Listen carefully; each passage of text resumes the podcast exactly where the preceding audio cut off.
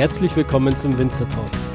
Ich bin Daniel Bayer und das ist der Podcast zur Website wein-verstehen.de.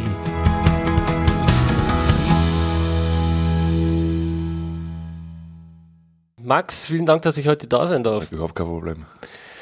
Max, wir haben uns kennengelernt beim letzten Mal, als ich das äh, Interview mit dem Weingut Nigel gehabt mhm. habe. Du und äh, Martin Nigel, ihr seid ja Freunde. Ich glaube, diese Freundschaft. Sehr sogar. Genau. Ich glaube, diese Freundschaft, die zieht sich so ein bisschen über die Generationen hinweg, oder? Ja, also es ist äh, durch äh, gewisse Umstände haben sie äh, äh, mein Vater und Martin sein Vater eigentlich zuerst waren sie nur bekannt und jetzt sind sie eigentlich sehr enge Freunde geworden und das hat sich dann, äh, mein Vater sagt immer, das ist, hat der Teufel zustande gebracht, dass ich jetzt einen jungen Mathe kenne, weil halt er kennt die jungen Geschichten vom, äh, mein Vater kennt die jungen Geschichten von seinem Vater und halt bei uns war es nicht wirklich anders, halt beim Fortgehen und so weiter. Eine gute Freundschaft äh, entstanden, wo man äh, sich halt gegenseitig mit seinem eigenen Wissen austauschen kann und auch halt hin und wieder das öftere Glas Wein gemeinsam trinken kann und drüber zu philosophieren. Ja, äh, von der Stilistik her, äh, Weingut Nigel ist in, in Krems, ihr seid im Kamptal, ist das ein bisschen ähnlich, kann man das vergleichen? Äh, kann man schon im Großen dann vergleichen, doch, aber dass halt vor jedem dieser zwei Gebiete oder wenn man sagt jetzt speziell die Weingüter nimmt, auch die Lagen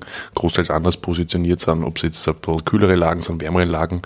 Und äh, ich glaube, die Stilistiken sind sich im Großen und sehr ähnlich, wenn es geht um solche die Einstiegssachen, die einfachen DRCs und so weiter, die lassen sich recht gut vergleichen, wenn man sich dann selber aber auf die Lagen konzentriert, äh, sind schon Unterschiede zwischen Kremstal, Kamptal festzustellen. Genau. Auf die einzelnen Lagen, da gehen wir jetzt dann im Laufe des Gesprächs noch weiter ein, ver vertiefen das. Wir probieren auch dann deine Weine. Und ähm, ich würde sagen, für einen Einstieg darfst du dich gerne mal vorstellen, für die Zuhörer, die das Weingut Topf und dich noch nicht kennen. Ja, äh, also hallo nochmal. Äh, äh, bin der Maximilian äh, von Mein Gott Topf. Ähm, bin äh, einer von den vier Söhnen und jetzt bin ich der zweitälteste und mit meinem Bruder äh, nicht gerade im Betrieb, ich bin eher mehr in der Produktion, also sprich Weingartenkeller und mein Bruder im Verkauf und Vater ist selber noch im Weingut, der ist halt noch, hat noch über alles die Hand drüber, aber lässt uns viel Freiraum. Äh, haben das Weingut im Kamptal, wie vorher besprochen, und äh, in Straß, äh, sehr schöne Gegend, wo es äh, irgendwo auch einen wichtigen Teil zum Kamptal beiträgt, halt mit die Flächen halt. Wir sind halt ein Ort nicht mit kleinen Flächen, also wir haben auch um die 300, 400 Hektar haben wir auch Weingärten was halt äh, schon ein großer Teil fürs Kamptal ist und auch äh, unsere Lagen auch äh, für sich sprechen, dann auch sehr gute Lagen äh, vom Kamptal auch sich sehr, ein, ein paar auch da in Straß befinden. Kannst du uns ein bisschen was zur Entstehung des Weinguts sagen, wie das Ganze losgegangen ist? Also wenn ich jetzt, ich könnte jetzt gleich den ganzen Podcast über die Entstehung und äh, wo wir heute angekommen sind, äh, könnte ich den ganzen Podcast erzählen. Mache ich eine Kurzfassung draus. Äh, und sie ist eigentlich gegangen, wie eigentlich vielen Weingütern, also es gibt schon Generationen und Generationen, weil Wein, der, der Weinbau immer ein Teil äh, von, von eigentlich der Familiengeschichte. Aber es hat zwei Ausschlagpunkte gegeben, wo sich eigentlich dann so eine Wende bei uns dann begonnen hat. Das war äh, die, der erste Punkt halt mein Großvater. Wir haben früher um die 300 Hühner gehabt, dann zwei Kühe, ein paar Schweine, also war wirklich ein schöner Bauernhof. Aber dadurch, dass wir keine Weidenflächen gehabt haben, eigentlich war alles, in, alles eingestallt, also ein Stellen alles. Und äh, mein Großvater hat Mitleid mit den Tieren gehabt und dann haben wir es einfach, dann alle die ganze Landwirtschaft eigentlich zurückgelassen, die Äcker verpachtet, die, die Tiere ähm, verkauft und sich eigentlich den Fokus auf den Weinbau gelegt. Und haben wir dann auf bis 1990 auf stolze 8 Hektar ausgebaut, was halt schon so, äh, halt war, war jetzt in, im Vergleich, wie es jetzt ist, noch sehr klein, aber halt für den Ort eigentlich so, so das Mittelmaß halt an, an, an Fläche. Und dann ist 1990, äh, hat mein Vater eigentlich den ganzen Betrieb übernommen, was halt auch ein wichtiger Schritt war, weil es gibt halt bei uns die Tradition, dass halt der Betrieb oft weiter verpachtet wird an, die, an, an den Sohn und die Tochter. Und mein Vater hat gesagt, er wird den Weingut äh, auch nur weiterführen, wenn er das komplett überschrieben bekommen kann, dass wirklich auch die komplette Verantwortung dafür hat. Und dann ist dann richtig losgegangen. Also war, wir haben halt einen kleinen Bekanntheitsgrad gehabt in Österreich, viele Wirtshäuser selber beliefert noch und dann ist aber dann richtig losgegangen, äh, haben äh, äh, Zuwachs von, von unserer Fläche gehabt. Äh, wir sind dann in der Gastronomie anders angenommen worden. Also wir waren dann auf einmal dann in die Skigebiete vertreten, Arlberg, Tirol. Äh, dann ist, hat sich eigentlich der Markt eigentlich erst richtig angefangen bei uns in Deutschland, was eigentlich jetzt ein sehr wichtiger Partner für uns ist, Gastronomie wie auch Handel. Das haben wir auch sehr gut vertreten, halt für Österreich. Und ja, jetzt sitzen wir da und haben stolze 50 Hektar.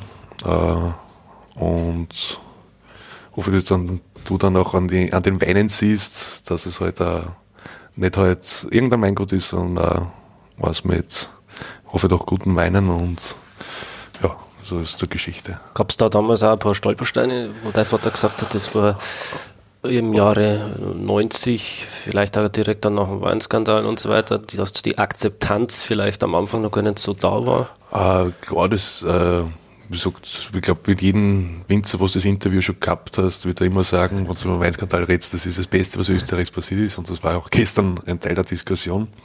Äh, wir selber waren ja nicht betroffen davon. Also bei uns hat es das nicht gegeben, das Weinbranchen. Also das war üblicherweise nur bei den ganz großen Betrieben, wo wirklich viel Liter gemacht worden sind. Und äh, also bei uns war halt sicher, äh, man hat halt wenn man auswärts gegangen ist, ein bisschen mehr überzeugt sein müssen von sich selber auch und einfach äh, energischer.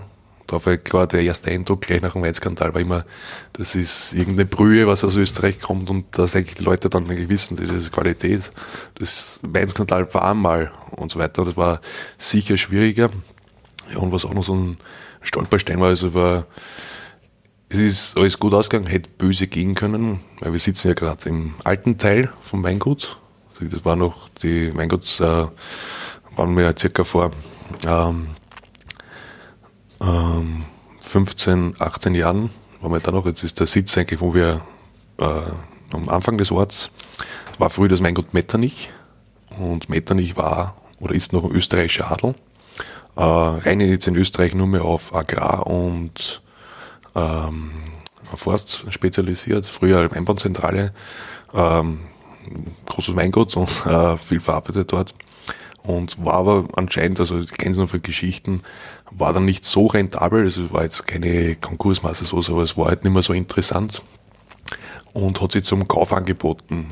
Und das Problem war halt, wir sind da ziemlich versteckt also es hat nicht immer eine Privatkundschaft her, hergefunden oder schwierig auch für eine Spedition gewesen, hier einen Wein abzuholen, weil alles ab da ist noch Kellergasse, hinten ist dann alles äh, Weingarten.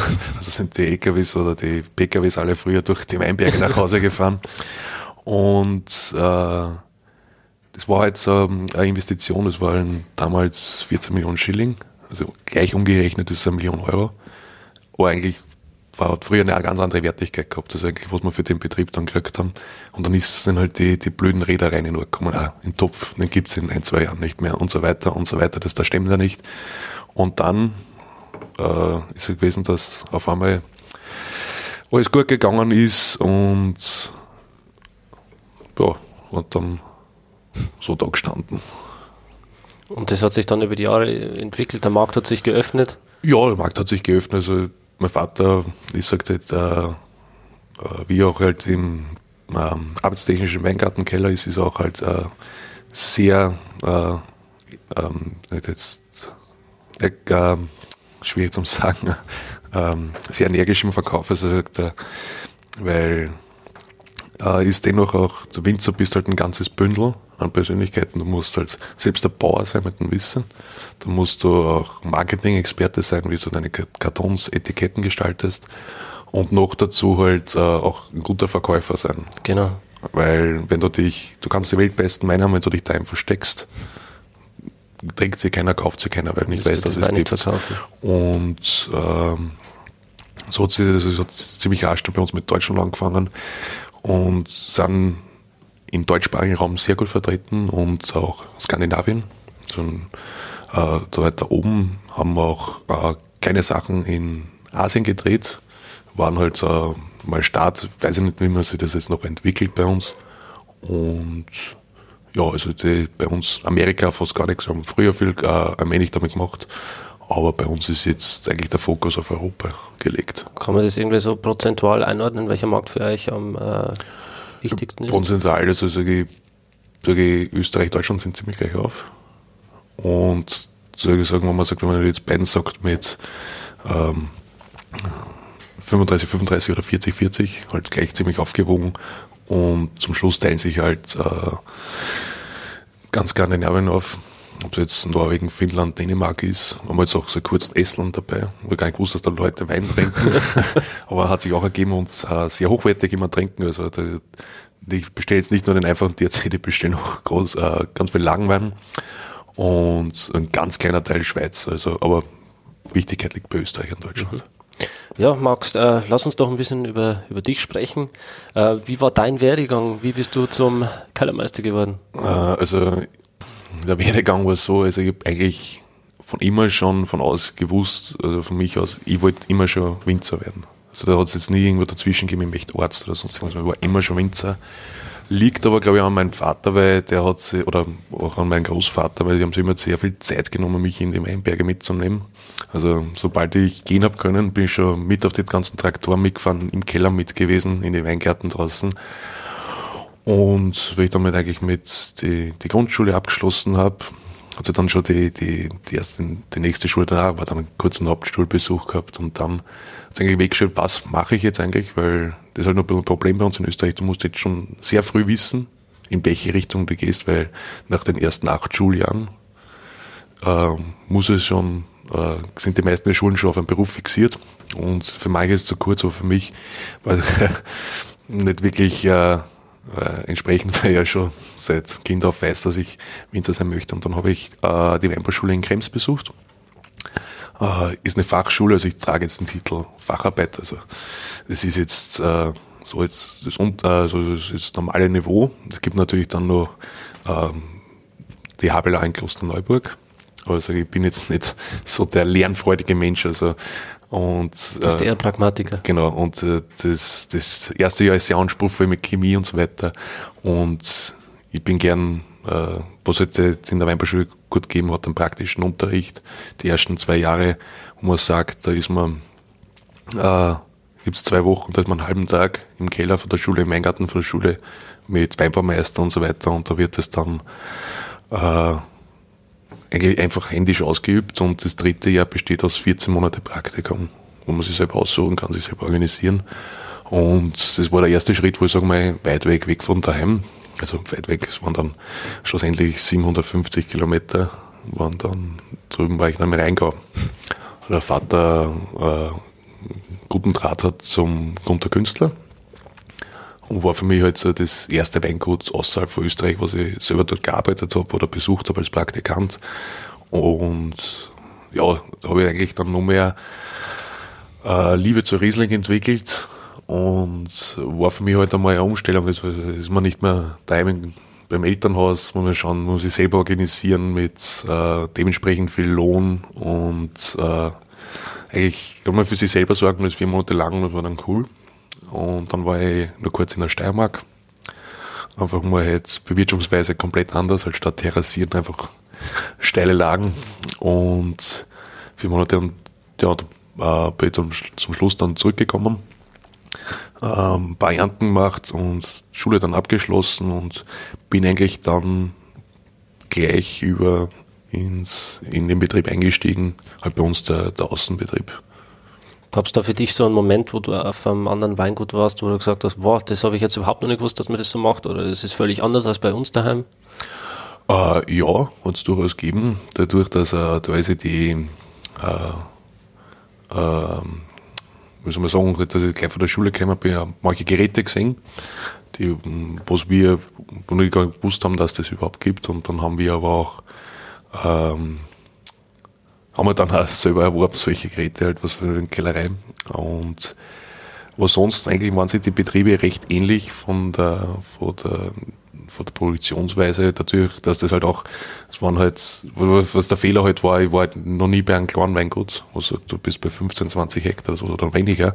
Es waren halt auch Künstler auch 40 Hektar, dem halt auch 100 Hektar, also war ein großer Betrieb und vielleicht ist jetzt, wenn ich mal nochmal Zeit finde, irgendwo hinzuschauen, möchte ich mal was ganz Kleines besuchen.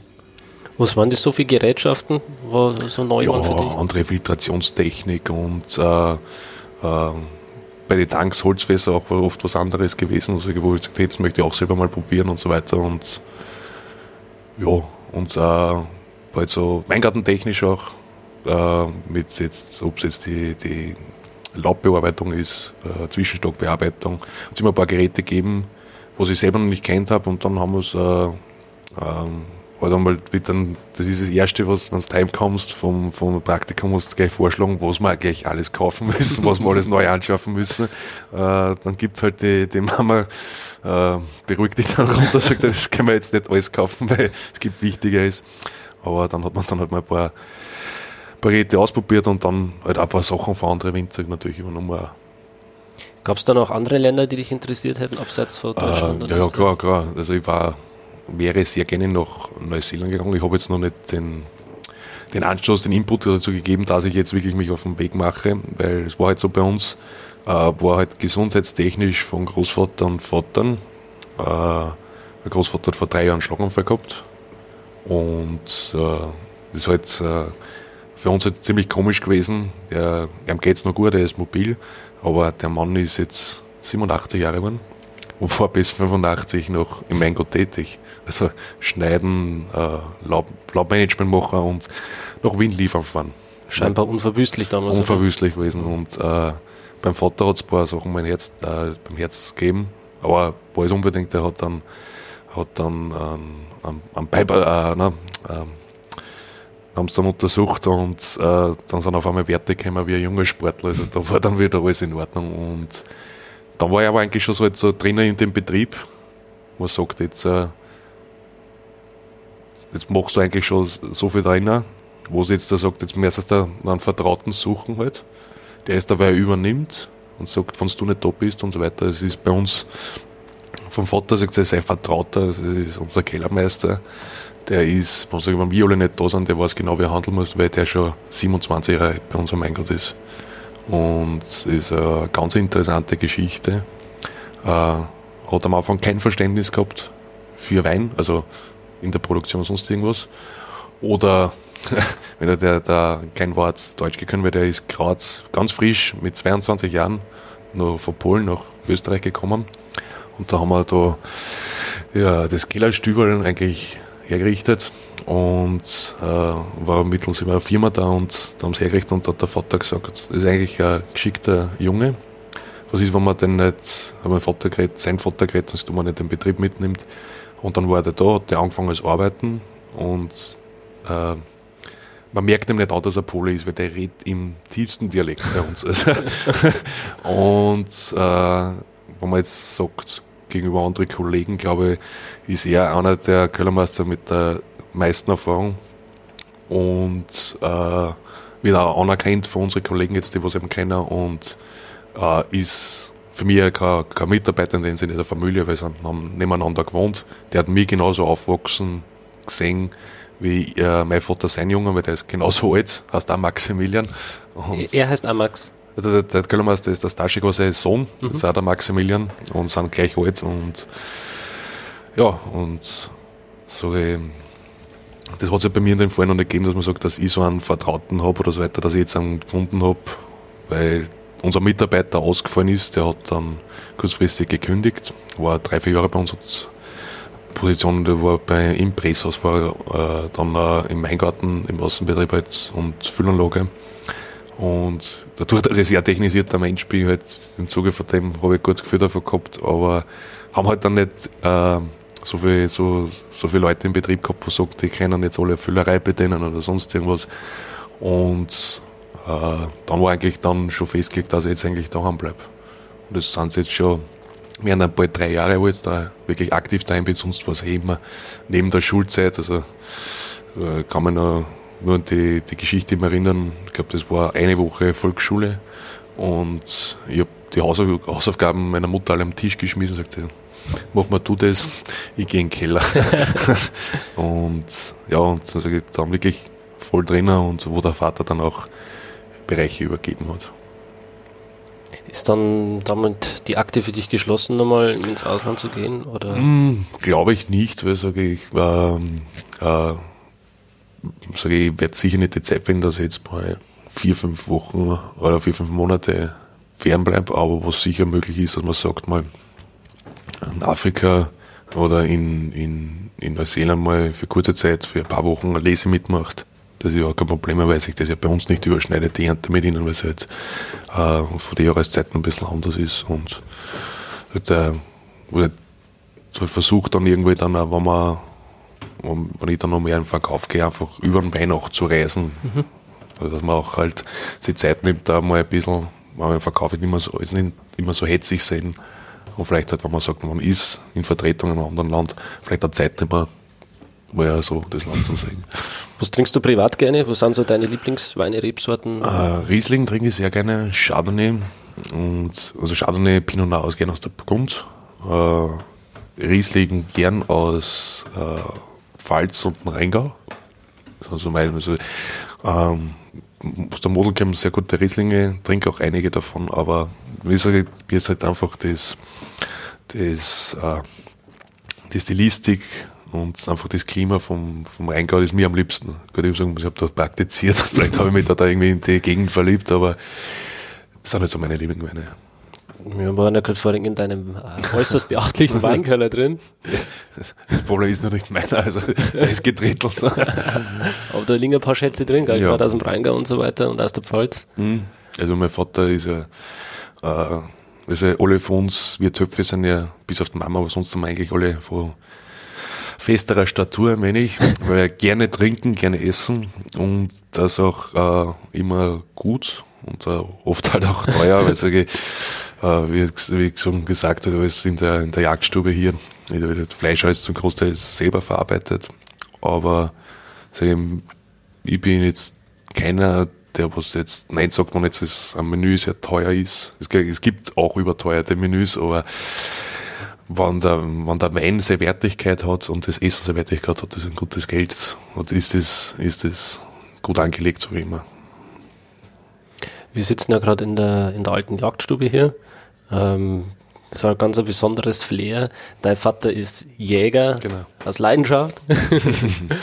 Und äh, hier sind überall seine Trophäen an den Wänden. Das ist äh, sehr interessant. Wir zeigen die Bilder auch auf Instagram. Ähm, ist das ein Hobby, das du teilst? Äh, noch nicht. Ähm, muss dazu sagen, normalerweise die ganzen eher vom, also im Freundeskreis vom Vater war eigentlich sehr jung schon Jäger, so mit 18, 20, 25 Jahren. Und der Vater ist eigentlich sehr spät berufener Jäger, hat mit 50 gemacht.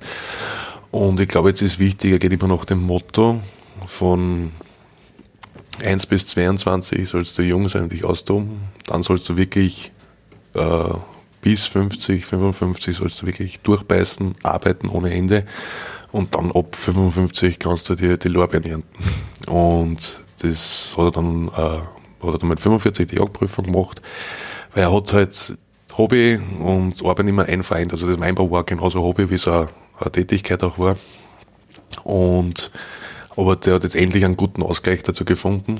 man sagt jetzt, äh, äh wenn mein Papa mal nicht den Keller haben möchte, den Weingärten, dann schickt man auf Jagdreisen und so weiter. Also jetzt war er, er viel mal dunkel, also war schon Afrika, Schweden, Sibirien, eigentlich äh, schon ferne Länder und war immer günstig, oft auch immer ein, zwei Wochen während der Lese, wo er halt äh, die Frage stellt, ob er überhaupt jagen fahren soll und sage, Papa, fahr sofort, die Chance kriegst du dann nie wieder in diesem Zeitpunkt sicher gute Böcke unterwegs, sagt er, okay, ich fahre und dann mal zwei Wochen Ruhe im Betrieb.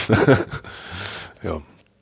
Und dein Bruder jagt ja? ja mein Bruder jagt, ja. Hm. Also ich möchte es auch sicher mal ausüben, aber ich gesagt, ich lasse mir da jetzt noch Zeit. Ich konzentriere mich auf, auf das Weingut, auf die Weine und wird sicherlich mal mit mir kommen, weil ich bin halt tief da drin, also wenn der, äh, wenn die, wenn jetzt der Papa Wildsau schießt und so weiter, ruft er mich um na, 10, 12 in der Nacht an, so, Max, kommst bergen und so weiter, also bin ich Feuer und Flamme für sowas.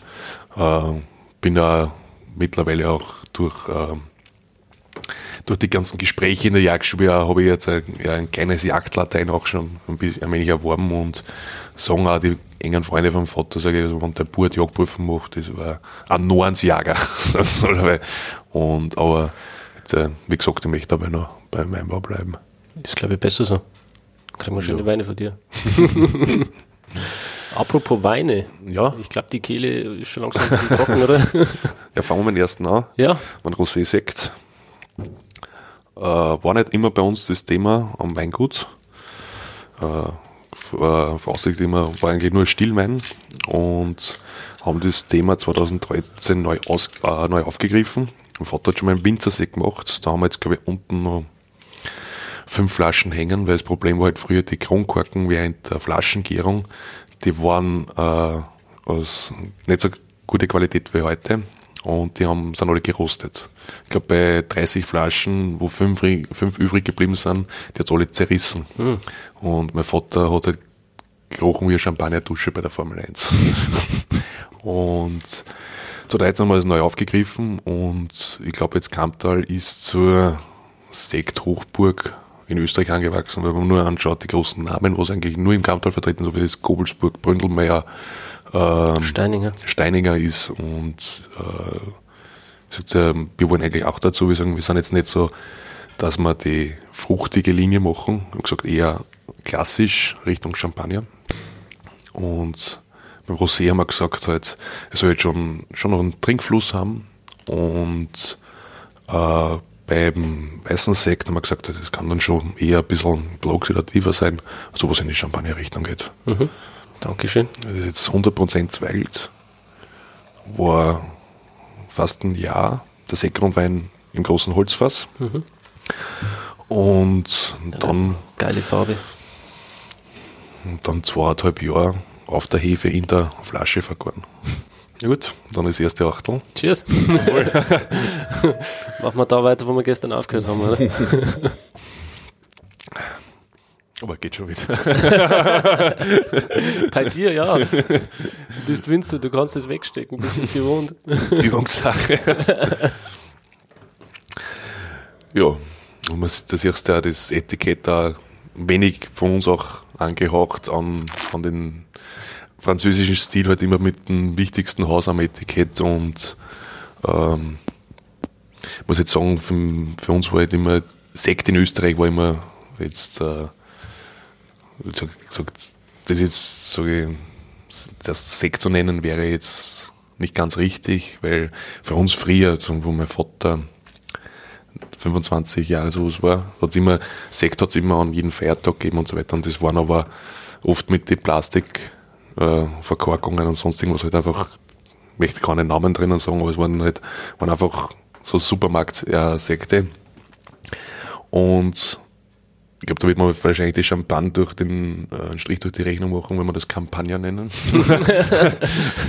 aber ja, und sage ich, wir wollen jetzt machen da keine Masse, richtige Masse davon, sage ich, das spürt sie im Raum von Jahren, kommt darauf an, wie groß einfach die Ernte ist weil das wird äh, sehr früh gelesen, das erste, was bei uns gelesen wird, dass einfach die Säure, hohe Säure hat, wenig Alkohol, wenig Zucker. Also sage der Sekt hat jetzt 12,5 Volumensprozent, das ist so, macht einen schönen Trinkfluss. Ich war jetzt nicht so, ich sage jetzt nach, wenn jetzt mit ein paar Leuten trinke, halbe Flasche, jeder spürt schon, so ist Appetizer. Und äh, da hat der, der, äh, Sektgrundwein auch dementsprechend ist ein Weinchen, nicht auch dann 10, 5, 11 Alkohol, sowas rein. Und bei uns spürt sich das bei Rosé zwischen 12.000 und 15.000 Flaschen im Jahr ab. Weil halt, äh, mit, auch mal mit Nigel Martin diskutiert, das Riesenproblem beim Sekt ist, wenn der einmal gut geht, also wirklich, also sagst, du bist, du verkaufst jeden Tag so viel, dass du paar Wochen ausverkauft bist, du kannst nichts nachproduzieren so schnell. Wie gesagt, er liegt zweieinhalb, drei Jahre liegt er auf der Feinhefe, unten in Gitterbuchsen, muss man später noch anschauen. Und du musst eigentlich, wenn du sagst, jetzt wird immer bei uns, wenn das dekoschiert wird, das wird circa ein halbes Jahr vor dem, äh, wird, wird dekoschiert nach den drei Jahren, bleibt dann noch ein halbes Jahr auf der Flasche liegen, dass die Kohlensäure eigentlich nach dem Eingriff wieder berührt. Äh, ja, das Dekoschieren, ganz kurz erklärt, ist einfach mit der Kronkork, mit den Hefepfropfen entfernt und äh, dass eigentlich der Sekt in, so in der Form eigentlich dann ist, blank und verkorkt und eine Graffe drauf und da ist halt der, der Einschritt, halt, wo der tief runtergekühlt wird, dass halt geschaut wird, dass es sehr wenig Verlust ist von Aroma und Inhalt. Und natürlich halt den Druck, halt die Flaschen halten 8 Bar aus und der Druck ist auch um die 7, 7,5 Bar in so einer Flasche, mhm. von frisch von der Füllung. Und ähm, ja, und da wird halt dann wirklich drauf geschaut, würde ich sagen, die Kohlensäure ist in Aufruhr dass es einfach ein bisschen legt und dass er gleich angenehm zum Trinken ist. Mhm. Bleibt ein halbes Jahr bei uns liegen. Und das Problem, wenn ich jetzt sage, ich hätte jetzt, hab meine, wenn ich meine 500 Flaschen um jetzt habe und die kauft jetzt morgen alle weg, ich kann jetzt nicht auf die Schnelle jetzt äh, schnell nachproduzieren oder sagt, wenn du jetzt sagst, du einen größeren Zeitraum so viel von dem verkaufst, musst du eigentlich, musst du dann bei der nächsten Ernte mehr produzieren, dass du in drei Jahren dann von davon was hast. Kommt drauf an halt, jeder Winzer äh, legt sich das, macht es, wer Sekt macht, gibt's ja auch Meinungsverschiedenheiten. Sagt er eine zwei Jahre auf der Hefe, dann sagt er drei Jahre auf der Hefe, sagt er zehn Jahre auf der Hefe. Gibt's ja bei den großen Champagner genauso. Und was ja bei uns jetzt, äh, ob du das schon mitgekriegt hast, die Sektpyramide, hm. die jetzt bei uns ja auch aufgehoben. Und das ist halt bei uns äh, äh, kleiner Makel beim nächsten Sekt, bei dem steht schon die richtige Klassifizierung, Brut Rosé Reserve. Steht für mehr als zwei Jahre auf der Feinhefe und auch äh, Flaschenvergärung. Und beim anderen steht nur, nur Brut oben, dadurch, dass es gerade in der Gesetzesnovelle alles entstanden ist, obwohl der auch zwei Jahre auf der Feinhefe gelegen ist, aber halt der Rosé halt bei uns äh, besser verkauft. Also ich äh, verstehe es nicht, dem Vater schmeckt und den mehreren alle den Kosten schmeckt der weiße Sekt besser. Aber äh, verkaufen sich bei uns besser der Rosé. Ich glaube, das liegt an der Farbe, das liegt jetzt, ich glaube, Jungen trinkt das gern, heute ist bunt und. Der Rosé wird bei euch als Zweigelt hergestellt? Zweigelt. Und der Weiße wahrscheinlich als Chardonnay, oder? Ah, der Weiße ist ein Blend, also ich sage immer gern, das ist die, die Champagner-Variation auf Österreichisch. Das ist ein Drittel äh, wo Hälfte Weißburgunder, Hälfte Chardonnay ist. Das andere Drittel ist Pinot Noir, äh, Blonde Noir gemacht. Und der Rest ist grüner Veltliner. Also jetzt halt, muss ich auch, dass man den Fuß mit den österreichischen Wurzeln auch in den Sekt verbindet. Und genauso wie beim Zweigelt, aber, und, äh, ja, wir gleich drauf ansprechen. Ich gesagt, kostet man gleich, oder? Gerne, ja. Von der Aufmachung her, ähm, beim Rosé habt ihr jetzt oben am Flaschenhals rosa mhm. Etikett und bei dem jetzt schwarz-gold. Nein, das ist schwarz, auch also in den Rosé-Farben. Okay. Die Topfschrift. Ah, ja, stimmt. Mhm.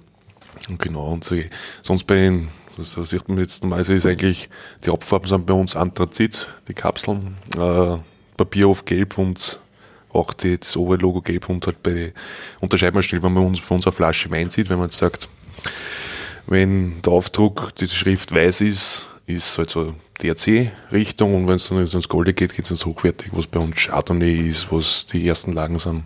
Das ist halt so ein kleiner äh, Hinweis darauf, dass man sagt, jetzt, äh, dass man die Flaschen optisch äh, differenziert. Das war auch mein Einsatz, weil normalerweise haben wir immer äh, die kleinen Flaschen.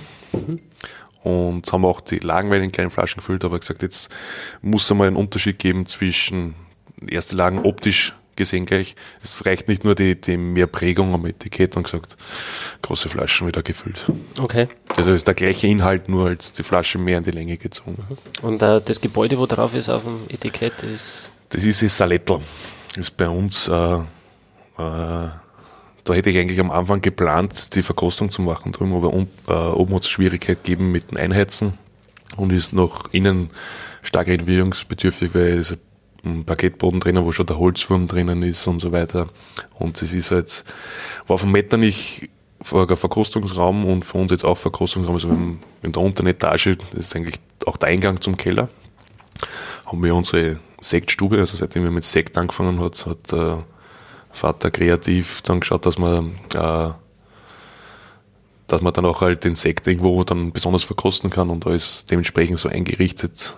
Und bei, bei diverse Veranstaltungen dient es halt oben auch als, wenn man Open-Air-Veranstaltung haben wir die Tour de Wein oder der Kamptal am Main Frühling, dient das auch als Verkostungspunkt bei uns als Station. Wo liegt das im Ort? Das ist genau beim Keller, also wo sie eigentlich hochgefahren sind. Ah, okay. Dann probieren wir mal den Sekt, oder? Ja. Cheers. Entschuldigung. Cheers. ist halt nicht so ganz rund wie der Rosé. Mehr so, so gern so, mehr so aufsässig, aber halt auch spritzig. Und du merkst hinten, das ist dadurch, dass es auch noch gegenüber die Champagner ein recht junger Jahrgang ist. Äh, das ist erst, also der, der Sekt ist Jahrgang 14, der Grundwein. Und sagst in die Flasche, also so fertig, verkaufsfertig war er dann 2016, 2017 fast schon. Da steht jetzt auch keine äh, Reserve auf dem Etikett. Genau, weil das halt noch in die, in die, noch nicht reingefallen ist. Also wir haben ja dann Sekt schon gehabt, wie die Sektpyramide dann schon aufgekommen ist. Mhm. Und dadurch, dass der Rosé ja wirklich gut geht bei uns und auch von dem her mehr produzieren, von dem machen wir nicht mehr so viel. Und äh, da hat sich dann gleich das neue Etikett entwerben, haben sie ein bisschen äh, äh, na, verfeinert, also war die Marketingabteilung mein Bruder, der wo dann später sehen bei den zwei Weine, was von uns sind, wo uns keiner, wo der Papa sich nicht wirklich eingemischt hat in der, in der Stilistik. Und da haben wir auch selber Etikett entworfen ist ähm, es Kamptal, du hast ja gesagt, ist mittlerweile auch schon eine Art Sekthochburg. Ähm, warum ähm, ist es Kamptal dafür so prädestiniert? Ähm, ich glaube, das hängt jetzt nicht, ist nicht viel von der Lagen abhängig, ich glaube, es ist einfach von den Winzer selber abhängig. Man muss halt schon sagen, das, wenn ich jetzt den Grundwein vom Sekt hernehme und diesen riesigen Heiligenstein zwischen die zwei Weine sind Welten dazwischen, weil da oft der, der, der Sekt sehr leicht ist, sehr, sehr säurehaft ist und eigentlich nur halt davon gewinnt, vom Musson und so weiter, wie lange der auf der Hefe liegt. Und je länger was auf der Hefe liegt, umso cremiger wird es auch. Und ich glaube, das hängt einfach dazu zusammen. Also ich sehe es jetzt so, ist, dass die Sekthochburg ist, weil einfach große Namen auch dahinter stehen, wie Grobelsburg, Brünnlermeier, Steininger. Mhm. Und mein Vater sagt immer gern, der ganze Sekt muss einmal getrunken werden, was mittlerweile schon produziert wird, gerade nur im Kamptal. Hitler wollen jetzt auch einsteigen ins mhm. äh, Schaumweingeschäft. Genau, hat mir der Dietmar damals erzählt. Mhm. Da sind sie auch Feuer und Flamme. Ja, also nur zu, sage es ist äh, wirklich ein spannend, äh, spannender Lauf eigentlich, weil man es ist ein wenig ein Nervenkitzel, weil man eigentlich dann zwei Jahre auf das Produkt wartet, ob das überhaupt was worden ist. Mhm. Weil es äh, gibt natürlich auch Gärausfälle in der Flasche. Man sagt, dass der, der Charge dabei ist, eine ganze Gitterbox hat nicht gegoren. Ja. Das ist dann eigentlich alles zum Entleeren. Kann man da irgendwas machen, steuern? Äh, steuern, muss schauen halt über Temperatur halt. Also wenn wir Sekt füllen, äh, wird halt äh, der, wird ein Hefeansatz gemacht und das mitten mit Wein wird's dann, kommt dann in die Flasche unter leichter Gärung schon. Weil wenn die Gärung zu groß ist, hat einfach zu viel Kohlensäureverlust, zu viel Druckverlust dann. Dann steht das ungefähr zwei, drei Wochen bei uns um in der Halle dass einfach die Temperatur gleich bleibt, weil wir haben unten im Keller haben wir gleich im Winter oft 12, 13 und über den Sommer, Frühling 14 Grad und das ist dann halt schon, so ist nicht, äh, ist schon anspruchsvoll für die Hefe. Es kann sein, dass er durchklärt, aber die Gefahr ist zu groß, dass einfach die Charge noch nicht ganz durchkehrt. Und das ist halt beim, sage jetzt beim, beim Sekt jetzt äh, sehr teurer Aufwand dann aufmachen, ausleeren, nochmal Hefe und sonst nochmal füllen. Das ist dann halt ein paar Handschritte, was das eigentlich sehr teuer macht. Darum schaut man eigentlich gleich, dass es am Anfang funktioniert. Okay. Dann würde ich sagen, gehen wir weiter zum Wein, ja. oder? So. Jetzt machen wir was, glaube ich, ich weiß nicht, ob du schon was lange hast. äh, was man jetzt sagen muss bei der Geschichte oder bei, bei dem Überblick über unser Weingut, wir sind für ein Weißweingebiet, haben wir einen sehr großen Rotweinanteil circa 30, 35 Prozent Zweigelt. Es haben noch sehr viele Altbestände sind an Weingärten und äh, bauen aber dementsprechend wenig Rotwein aus. Also es geht sehr viel für den Sekt und auch für den Weißpresten Zweigelt. Und äh, einfaches Prinzip, Blanc de Noir. Mhm. Äh, wie halt bei der Champagne, wenn der Pinot Noir halt auch zum Sekt, zum weißen Sekt hinzukommt. Du kannst jede Rotweintraube der Welt hinnehmen. Wenn du so ganz leicht drauf drückst, kommt das erst immer weißer Saft. Und da wird halt einfach, der wird gleich gepresst, äh, ist auch oft bekannt als gleichgepresster in Österreich und äh, da wird einfach drauf, äh, wird die alkoholische Gärung übersprungen im, auf der Maische. Ja, Alkohol ist wie ein Lösemittel und das nimmt die ganzen Farbphenole aus der Beerenhaut eigentlich raus und ist eigentlich wie das Rosé-Prinzip. Aber gesagt haben, wir sind halt nicht so die Rosé-Trinker, außer beim Sekt, da ist was anderes. Aber gesagt haben, das ist ein Rosé-Ersatz und ist, glaube ich, mit Abstand der Lieblingswein meiner Mutter. Hm. Also der ganze Kühlschrank im Sommer immer voll damit. ja. Der ist auch von der Farbe her schon fast äh, weißlich, gell? Mhm. Also sehr, sehr hell dann auch. Sehr, sehr hell, ja. Probieren wir es mal. Und außerdem ist schon 18er mhm. bei uns. Wann habt ihr den gelesen? Ah, das ist also in die, in die ersten Monate, also sagen man darf ja nicht das, das äh, 18. Jahr nicht vergleichen mit anderen Jahren. Ich glaube, das war bei uns in der Geschichte das früheste Lesen, was wir jemals gehabt haben. Also jetzt vom, wo der Vater und der Großvater das Weingut gehabt haben. Hat beim Großvater seine Eltern schon frühere Ernten gegeben, aber sowas haben wir glaube ich noch nicht gehabt, dass wir zweite Augustwoche haben wir das Lesen angefangen, zweite, dritte. Und so früh waren wir dann fertig, waren in der dritten Septemberwoche fertig. In der Regel ist bei uns zehn Wochen, elf Wochen die Lese. Meistens starts Mitte September und Anfang November haben wir schon oft gehabt. Dadurch, dass wir sich einfach bei den Lagen so Zeit lassen. War heuer waren halt die Umstände anders. Wetter extrem. Wetter extrem auch und war trotzdem, muss ich sagen, war für, für mich selber ein sehr einfaches Lesen. Also unkompliziert. Wir haben ja heuer äh, viel mehr Lesehilfe gehabt, dadurch auch auf die letzten Jahre bedingt. Wir gesagt haben einfach, dass man flexibler ist. Und man sagt jetzt wirklich, wenn jetzt der Regen ausspricht und so weiter, dass man gleich äh, Lagen schneller gelesen hat. Und ja, und ich glaube, aromatisch kann sich der 2018 äh, nicht, muss er sich nicht verstecken. Also ich habe die ersten Rieslinge Dankproben im Keller, also der ganze Keller hat äh, bei der Gärung noch Riesling gerochen. Also wird ein, wird ein spannender Jahrgang, gerade bei den Lagen, glaube ich.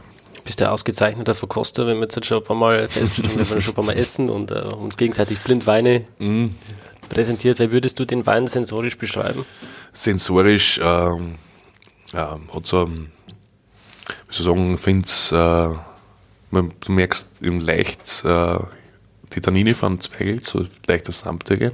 Hast aber doch auch von, von dem frischen, fruchtigen, auch was halt so von typischen Sommerwein, also das, das Kitzlige vorne, also so, so, ist jetzt nicht so, sage ich, Paprikanoten, aber auch sowas in der Richtung, sowas Grasiges, Frisches und ähm, sage ich, wir, wir haben ja also keine große Beschreibung über den Wein. Bei uns sagen wir einfach jeder, das ist der Terrassenwein. Sagen was, was, was äh, äh, fragen immer die Kunden, was hast du denn Terrassenwein? Wachs auf Terrasse? Ja, der ist super auf der Terrasse zum Trinken. Wo liegt der preislich? Der ist preislich, glaube ich, bei 98 oder so. Das ist auch so bei der Einstieg und ganz leicht 11,5 Volumensprozent. Mhm. Also wirklich was für den Sommer, wo man sich sagt, das muss man sich ja nicht schämen oder sonst irgendwas. Man Achtel trinkt. Und Zweigelt ist bei euch äh, eine wichtige rote Rebsorte? Äh, ja, äh, weiß nicht, ob das weißt, die Herkunft vom Zweigel, die ist ja aus Langenlois. Ja, der, der Zweigel ist entstanden aus Blauburg und St. Lorenz. Also ich, ich hoffe, dass jetzt nicht so gute Weinkenner im Podcast, die mich dann kritisieren, weil ich das jetzt falsch gehabt habe. Ich habe es in der Schule gelernt, aber ich glaube bei St. Laurent und Blauburger, die Kreuzung, und war vom Dr. Zweigelt oder Langenlois, aber und ich sage, durch ganz Österreich durchzogen. Jetzt Steiermark wenig, bis fast gar nicht, aber wirklich Burgenland, Niederösterreich, da wirklich gibt es auf jeden Fleck zwei Welt. Wirklich so gut verbreitet wie der Wettliner. ähm, du hast den, auf der einen Seite hast du den Zweigelt, der, ich suche immer gern Jausenwein dazu, mhm. äh, ist, und auf der anderen Seite hast du den Blaufränkisch. Ähm, würdest du sagen, dass nur der Blaufränkisch äh, prädestiniert ist oder das Potenzial hat, ein großer Wein zu werden oder dass das der Zweigelt auch hat? Es kommt aber halt immer an, in welche Richtung man groß sieht. Ich sage, ich trinke, bei Rotwein trinke ich nicht gern so trinke ich nicht keine tanninlastigen Bomben und nicht immer ganz fett, eher so fil filigran, burgundische Richtung. Und da ist, glaube ich, was der Vorteil hat, der Zweigelt, aus dem kann man viel machen. Wenn man gerade auch, sage ich, wenn man sich spielt mit mehr Edelsteileinsatz, ein bisschen weniger Holz, kann man den wirklich filigran fruchtig machen. Natürlich auch, wenn man sagt, mit viel Patronage, also viel Hefe aufrühren und viel in Holzfässer, kann man den auch wirklich richtig kräftig fett machen. Und sage ich, der hat sehr viel Eigenheit. Und äh, wir haben ja früher, wir haben ja nur mehr, glaube ich, sechs, sieben Brickfässer. Wir haben früher bis zu 200 Brickfässer gehabt, weil jeden Rotwein bei uns im Barrik gelegen ist. Und dann sind wir eigentlich von dem zurückgegangen, weil für uns das Barrik einfach zu holzintensiv ist, weil da geht es einfach nach der Regel. Jetzt haben wir nochmal 600er Fässer und da ist einfach die Oberfläche im Wein zu Holz einfach viel kleiner. Und ein 600er Fass, meiner Meinung nach viel handlicher als ein Barrikfass. Mhm. Und vom, vom Toasting her? Vom Toasting her haben wir das Standard des Medium Plus. Mhm. Also das ist jetzt nicht so viel. Und äh, Holz macht ja bei uns wirklich nur einen, einen wichtigen Thema beim Sekt, aber das ist kein neues Holz.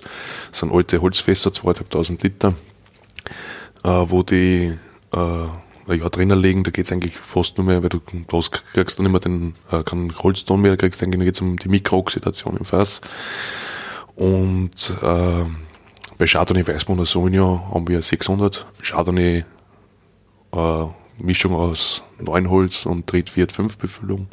Und bei Sauvignon immer neues Holz ob Barrique oder 600 Fässer. Und ja. Ist das dann viel mehr, oder? Beim äh, Sauvignon Blanc? Ja, sage ich bei uns, äh, das ist halt nicht so der klassische fruchtige Sauvignon, da haben wir auch einen im Edelstahltank und bei uns, das ist, sind oft nur 1200 Liter im Jahr und äh, der hat ein paar, hat ein paar lustige Jahre gegeben, eins war 2009, äh, da haben wir den gelesen und dann weist eine Gradation von äh, 32, ich glaube, Entschuldigung, 22, 22, 22, 25 Grad kmw, also das sind 125, 130 Öchsle sowas. Und das ist nicht die Zuckergrade. Und äh, wollte man den als Auslese anmelden. Das Problem ist bei uns in Österreich, du musst vor 9 Uhr an der Gemeinde sein, da kommt der Postweg und kontrolliert das. Und bei uns war es Viertel zehn. Ja, und äh, der Gemeinde gesagt, ah, das geht, das geht noch durch, es geht noch durch. Und da ruft schon der Kellereinspektor an und sagt, Herr Topf, zu meinem Vater, Herr Topf, Sie wissen doch, äh, kennen Sie die Uhr nicht, das ist Viertel nach. Und dann hat äh, mein Vater äh, vor lauter Frust den ins Holzfass geschmissen mit Champagnerhefe. So ein Banyamustamm, also eine sehr Hefe, die wirklich sehr viel Alkohol aushält, also sehr hoch gärt auch. Und dann macht man einen Abstich und kosten das Fass und das hat, hat äh, war sehr kräftig, war wirklich sehr voll im Mund und die ersten analytischen Werte gehabt, so halbtrocken, 16,2 Volumensprozent. Und dann haben wir gleich den Titel, zuerst wollte der Vater hinschreiben, typische österreichische Bürokratie. dann ist sie gesagt, dass der Titel ist zu lang und dann ist Sonja Blau und Plus Ultra geworden. Ah. War am Anfang schwierig zu verkaufen, aber jetzt haben wir keine einzige äh, Kleinflasche mehr, eigentlich nur mehr Magnum und Großflaschen weil sie das halt dann in die Skigebiete sehr gut verkauft hat. Halt auf der Hütte sitzen mit fünf, sechs Leuten, dann kommt der Großflasche halt am Wein, was, das ist jetzt ein, ein Spaß macht, Wein. So geht der überzeugt jetzt nicht immer von seine, ist nicht jedermanns Sache wirklich. Es ist halt, er ist ein gefährlicher Wein, sage ich immer gern, weil du kriegst nicht gleich mit, äh, wie fertig er dann die nachher macht jetzt vom, weil 16 2 Alkohol ist schon eine Ansage. Aber man schmeckt quasi den Alkohol nicht so. Nicht so, weil der halt seine Restsüße hat und nicht verbergt das mich. Das ist halt, äh, das ist halt auch, muss halt auch eine Ausgewogenheit sein, weil wenn du so einen Wein hast und der ist staubtrocken und dann schmeckt das auch ziemlich sprittig. Und das, hat, das war jetzt nie geplant sowas und das war einfach Zufall. Ja, ja so, sind schon viele Weine entstanden, durch mhm. Zufall, durch, äh, dadurch, dass sie vergessen werden im Keller, solche Geschichten. sind schon interessante Sachen entstanden, auf jeden Fall. Probieren wir den nächsten Wein? Ja, passt. Ja, äh, ja jetzt habe ich, glaube ich, eigentlich sehr viel ununterbrochen geredet. Ich glaube, jetzt, jetzt ist mehr Zeit, dass jetzt die Weine mehr für sich sprechen. Also, Sie können sich jetzt nicht selber vorstellen, da muss ich schon, muss ich schon unterstützen. Ich kann das Mikrofon mal hinhalten. Jeder verstanden, oder? so, und eigentlich, das ist jetzt eigentlich für der, der beschreibe ich immer gerne als Einstieg vom Weingut, das ist Grüne Wettliner Straße im Strassertal. Und wenn man jetzt immer so die Kombination Straße im Straße, das sieht man, das sind die Einstiegsweine bei unser Weißprester auch Straße im Strassertal. Mhm. Gelber Muscatella bei uns Straße im Strassertal, Sonio Straße im Strassertal. Das ist einfach jetzt eine Basis und das ist halt der einfache DAC. Kurz beschrieben ist eigentlich eine Riedenzusammenfassung aus dem ganzen Ort, dass man eigentlich jeden Boden drin hat, ob es jetzt Urgestein ist, Lös, äh, Lehm, Kalkboden und alles eigentlich Schotterböden auch, dass man das einfach ein bisschen zusammenpackt und ein Ortsbild hat. Quasi Ortswein. Ja, Ortswein, genau. Mhm. Schauen wir mal, wie der Ort Straß so schmeckt. ist mit Obstand bei uns der wichtigste Wein am Hof. Eine schöne Fruchtigkeit hinten am, am Gaumen, ähm, schöne Säure, die das Ganze mit begleitet. Äh, die Würzigkeit, das Pfeffer, mhm. ein bisschen mitschwingt, ein bisschen Komplexität verleiht. Schmeckt mir sehr gut. Wo liegt der preislich? Der ist bei 8 Euro. So wie er gesagt hat, wie auch in Österreich, aber gerade in Deutschland hat das eine, eine sehr wichtige Position für uns dadurch, es ist halt schwierig als Österreicher in Deutschland Riesling von Einstieg bis Lagen zu verkaufen, weil äh, das ist genauso wie wenn man jetzt auf einem anderen Ort Wettliner anbauen würde und das versucht nach Österreich zu verkaufen. Also in die, gibt's Discounter gibt's auch schon teilweise Wettliner von Neuseeland oder sonst irgendwas, aber sage ich halt im Gastronomiebereich, irgendwo verstehe, aber das ist halt so unser Aushängeschild da für den deutschen Markt da. Für die Leute, die jetzt äh, mit der Rebsorte Grüner Veltliner noch nicht so viel anfangen können, kannst du da vielleicht kurz umschreiben, was die Rebsorte auszeichnet und äh, welche Charakteristik die hat? Äh, ich sage immer gern, der Grüner Veltliner ist mir sehr unverwüstliche Sorten. Also die, ich denke, überall, du kannst es fast überall anbauen. Die geht überall auf. Und äh, ist jetzt äh, beim Frost, ist zwar auch anfällig, aber sag, es gibt dann auch noch eine kleine Ernte nach einem Frost. Und gehört da ist ein wesentlicher Teil der österreichischen Weingeschichte und sage wer jetzt noch Bettina nicht viel getrunken hat zum Beschreiben, ist halt ähm, schwierig dadurch halt, dass auch in, oft unter den Gebieten die Wettliner anders schmecken. Aber im Lagenbereich gibt es was sanft, cremig, die Wettliner, die was einfach einen dicken Schmelz haben und einfach flüssig runtergehen. Da gibt es aber auch Wettliner, die mineralisch einfach, äh, sag ich mal, noch ungeschliffene Diamanten sind, die einfach noch kantig, wirklich eine gute Säurestruktur haben und äh, gibt es in ganz vielen Variationen und das ist halt auch ein Talent vom Grünwettliner, dass der Winzer sich in alle Richtungen damit austoben kann. Mit Holzeinsatz, mit Edelstahleinsatz und wo sie da viel dazu beiträgt, da die Lage halt da selber dazu.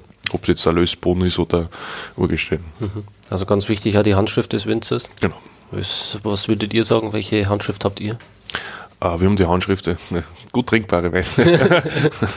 uh, bei uns die Handschrift sage ich, ist so, wird da halt gezielt beim Straßental, dass er halt uh, so großes Spektrum der Leute anspricht da und einfach uh, ein guter, süffiger Wein, möchte ich eigentlich so sagen, ein guter, süffiger Wein ist, der jetzt Gastronomie glasweise oder auch so für Privat einfach gut so, so, so ein Alltagswein, sage ich mal, jetzt sage jetzt nehme ich zum Essen dazu oder trinke ich so mit Freunden und so weiter.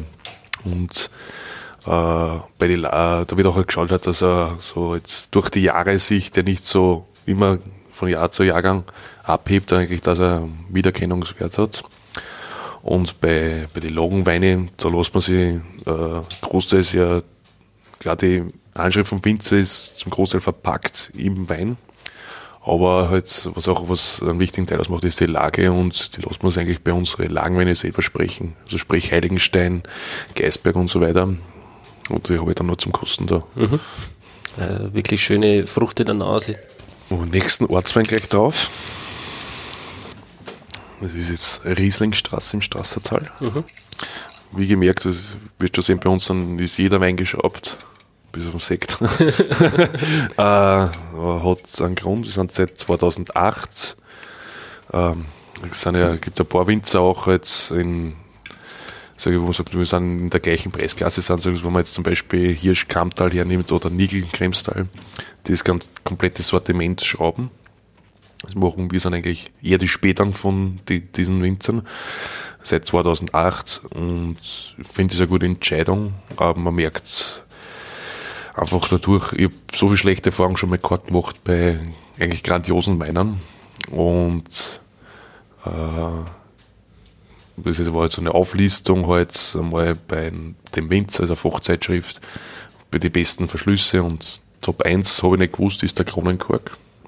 Was noch früher von der Literflasche oder vom Doppler war, mhm. weil der einfach am dichtesten verschließt voll. Und dann kommt gleich der Schrauber. Und jetzt ist eine Studie in Geistem rausgekommen, dass äh, zwar der dichter ist, der Schrauber, als der Kork, aber nach einer gewissen Zeit wird er luftdurchlässig und gibt in meiner Zeit zum Atmen. Und das beste Beispiel haben wir bei uns äh, unten im Keller liegen. Also wir haben Jahrgänge bis 2008 jetzt noch, was alles geschraubt ist und steht eigentlich super da. Und kannst eigentlich sicher bei jeder Flasche sein, dass der Wein so ist, und dass die, die nächste Flasche genauso ist, was halt beim Quark oft ein Thema ist, weil hat er oft nicht, der hat ja meistens eigentlich der Winzer ja nie Schuld, es ist ja, der Quark ist sehr lagerempfindlich, gehen die Temperaturen auf und runter, wandert der Quark, dann lässt er wieder mehr Sauerstoff zu und so weiter. Mhm. Also oft ist, ich glaube am meisten scheitert es beim Quark und der Lagerung oder sogar schon beim Transport. Ich habe oft schon gehabt, meine Kosten ist, äh, der Flaschen schon gekommen, da ist der Kork schon einen halben Zentimeter rausgestanden. Da habe ich schon gewusst, was eigentlich auf mich wartet. Und war eigentlich der Grund dann bei uns Schrauber. Und mein Bruder hat mit einem Wein wieder mit Korken angefangen. Echt? Und Pinot Noir und zum Schluss kosten.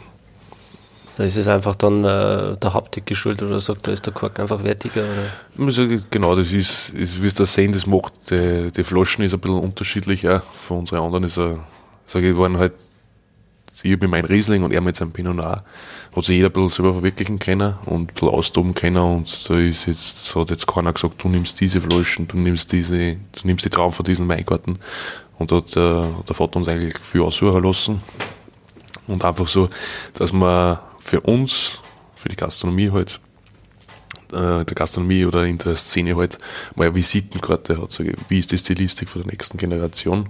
Ist die gleichbehalten, ist sie besser, ist sie schlechter? Und hat, hat gut funktioniert. Probieren wir doch mal die nächste ja. Band, oder? Ein sehr schönes, blumiges mhm. Paket. Das war 17, ein sehr blumiger Jahrgang bei den Aromasorten, also auch bei Muscatel und Sauvignon. Mhm. Wahnsinnig schön. Also dieses florale Aroma, das hat man in der Nase und zieht sich dann äh, am Gaumen weiter fort. Sehr interessant. Und äh, mit der Säure gibt dem Wein genügend Struktur. Ähm, schönen Trinkfluss. ist, glaube ich, ein Wein, der gut auch bei Frauen ankommt, oder? Mm, das nee, das ist halt äh, dadurch, dass er halt einfach so äh, ansprechend riecht. Also, das ist jetzt blöd gesagt, das ansprechend riecht, aber, aber dass der einfach, der Duft ladet einfach ein, den zum Kosten, den zum Trinken. Ne? Und sage ich, ich immer gern bei leichten Riesling. Sage ich, sage ich, wenn es ein großen, äh, großer Langwein muss das jetzt nicht haben. Sage ich, das spricht eher dann für mich, kann man sagen, ich muss erkennen, dass Riesling ist. Aber das spricht dann eher für mich dann, ob der jetzt mineralisch ist oder was einfach das Filigran ist, aber da, sage ich, das ist halt auch so, so ein Wein zum Trinken. Jetzt nicht nur zum Kosten oder drüber schreiben, das ist einfach so, setz dich hin, trink und das ist gerade das Wichtigste bei dir, wenn dass einfach ein Trinkfluss dabei ist, aber sagt, ich möchte jetzt keine Leute auf deinen Podcast zum Alkoholkonsum verleiten, aber äh, äh, ein Trinkfluss, wenn man sagt, halt, sagt halt, man sagt, ich trinke auf ganze Flaschen mit dem Wein und so weiter und sage, bei der gut geschmeckt, vielleicht trinke ich den, wenn ich herkomme, in zwei Wochen nochmal oder sonst irgendwas, dass er erkennen bleibt. Wie, wie kann das eigentlich sein, dass ein Riesling dann so florale Noten entwickelt? Normal sind es ja mehr so die Apfel-Zitrus-Noten, also primär. Äh, ist stark mit Jahr abhängig und äh, glaube ich auch mit ähm, ähm, Verarbeitung. Also die machen bei uns eine kurze Maischestandzeit von manchen Jahren drei Stunden, manchen Tag zwölf Stunden. Aber da eher bei den bei die fruchtigen Sachen drei, vier Stunden auf einen kurzen Kontakt mit der Maische, einfach um dann mehr Aromen noch zum Auslagen. Und da kriegt man mehr ein bisschen von diesen fruchtigen Floralen. Also ich mochte sehr gern, das Florale. Überhaupt nichts dagegen. Schmeckt super. Und vom, vom Jahr her meinst du dann quasi, ob es ein kühleres Jahr ist oder wärmer? Das hängt auch natürlich an, aber bei uns das 17, das war ja äh, eher für uns eher, äh, ein wärmeres Jahr. Und äh, ich, war nach 16 wirklich wieder so ein Jahrgang, was wirklich, wirklich top da steht, Aroma und geschmacklich. Was waren so die letzten Top-Jahrgänge, wo du nur so in Erinnerung Top-Jahrgänge, also ich kann sagen, von jetzt, was ich weiß, vom, von der Ernte her waren es jetzt bei uns letzt, äh, also 18 war jetzt eine sehr gute Ernte, wo es qualitativ und äh, mengemäßig beides so abgestimmt aber du weißt, du hast immer auf einer Seite Einbuße. Bei uns ist dann halt qualitativ, schaust auf die Qualität, hast Einbußen bei der Menge und sonst irgendwas. Und äh, was sehr gut war, 2013 bei uns. Ich sage immer die guten Jahrgänge, äh, ähm, erstens von der Hinsicht und was ich gerne trinke. Und das war 2013, 2015. Obwohl sie ja jetzt äh, der, was in den, bei den Weinjournalisten, das war 2014 der Katastrophenjahrgang, äh, wirklich jetzt sehr gut dasteht. Gerade im Wettliner Bereich, weil das Zeug erst jetzt interessant wird. Und 14 war halt äh, grauenvoll zum Lesen, aber eigentlich weintechnisch ein guter Jahrgang. Weil, sag ich, im Schnitt, wenn du ein flinker Leser bist, machst du bei Handlese 1000 Kilo am Tag. Liest du selber. Wow. Also rechnen, wenn du eine Mannschaft hast mit 10 Leuten, machst du 10.000 Kilo. Also da hast du keine Fäulnis, da hast du einen guten Behang, schon entlaubte Traumzone. Also da haben wir zwischen 300 und 400 Kilo pro Person am Tag gemacht. Also eigentlich fast zwei Drittel weniger durch die ganze Porträts und so weiter. Aber das ist halt, ist ja halt 14 immer so ein Selektionsjahr, wo es eigentlich die, die, weil das ist einfach in einem guten Jahrgang einen guten Wein zu machen einen tadellosen Wein. Aber es ist die Kunst des Winzers, auch in schlechten Jahrgängen den Durchblick zu haben, was muss ich machen, welche Maßnahmen muss ich ergreifen, dass der Wein gut bzw. ausgezeichnet dasteht. Was sind das so für Maßnahmen? Ich sage jetzt die Selektion beim, schon in, im, im Weingarten selber und dann gibt es ja schon viel früher darauf an, ich sage jetzt äh, äh wenn ich sage, ich habe ein nasses Jahr, gehe zurück mit der Bodenbearbeitung, dann habe ich weniger äh, Stickstoffmineralisation, das heißt, äh, weil in der Regel war es halt immer so, du hast Bodenbearbeitung gemacht und hast auf den Regen gehofft, dass einfach der Stickstoff im Boden äh, mineralisiert und verfügbar wird für die Pflanzen und dass das einfach nur einen Wachstumsschub in der Vegetationsphase kriegt und dann ist der Regen immer zur Lese gekommen. Dann war schon der Ertrag oben, dann regnet dann kriegt die Pflanzen jetzt den Wachstumsschub und die ganzen Beeren platzen gegenseitig auf. Ja. Und dann so ist die Porträts dann. Und sage ich, das sind halt so die feinen Sachen, was man da nicht machen soll, äh, über das ganze Jahr, weil zum Beispiel, wenn du ein trockenes Jahr hast, du auch nicht so viel äh, Bodenbearbeitung machen, weil dann verdunstet das Wasser, das restliche, was drinnen ist, durch den offenen Boden rauf, geht der Filterpflanze dann wieder und es sind viele kleine Sachen, wo man alles richtig macht kann man ein schlechtes Jahr gut überwinden. Mhm. Next. Next, jawohl. Und wieder ein Grün mit Lina. Äh, ist Wechselberg. Das ist eine sehr wichtige Lage für euch. Genau. Also, wenn wir jetzt noch 200 Meter weiter rauf, raufgehen würden, werden, wären wir schon am Wechselberg. Also, gleich da hinten. Und sage, das ist jetzt äh, äh, der erste Wettliner so zum Lageneinstieg. Es ist keine erste Lage, aber es ist halt so äh, für uns ein wichtiger Wettliner gerade äh, in der Gastronomie, weil es jetzt äh, halt schon hochwertiger ist jetzt, also es der Ortswein, aber halt noch nicht so, so kräftig ist wie eine erste Lage, der auch halt bei 12,5, 13 Prozent liegt und auch von der, vom Preis jetzt auch nicht immer so hoch ist. Man sagt, unsere ersten Lagen liegen bei Abruf circa bei 25 Euro.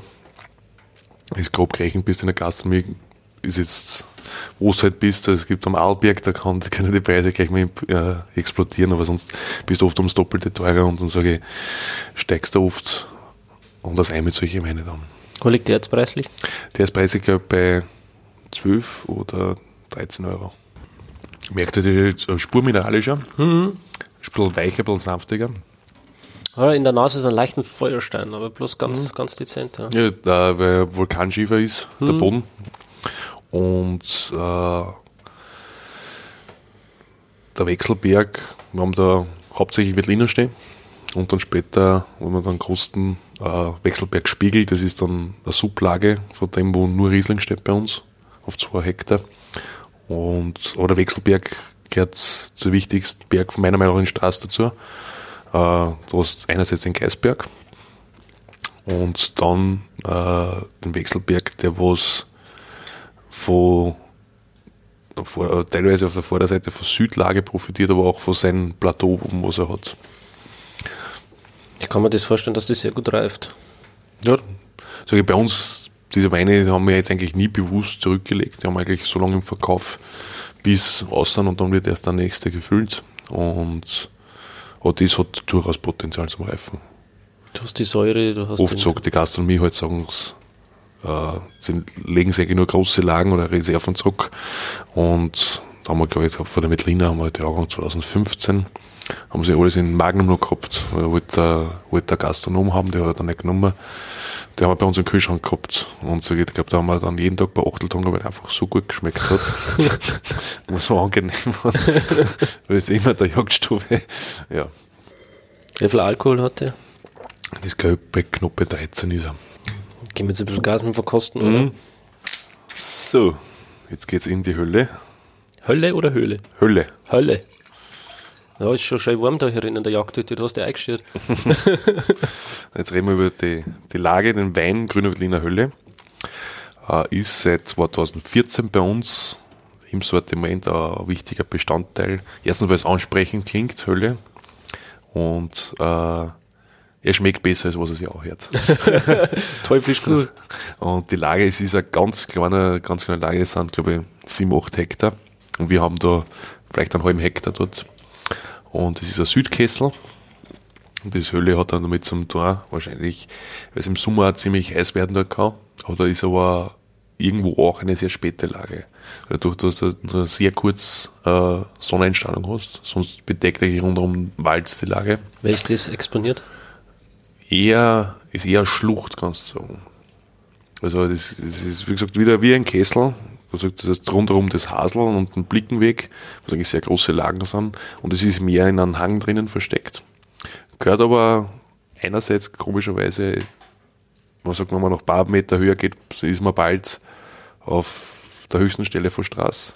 Man merkt es eigentlich gar nicht durch, durch, wenn man durch die Landschaft fährt.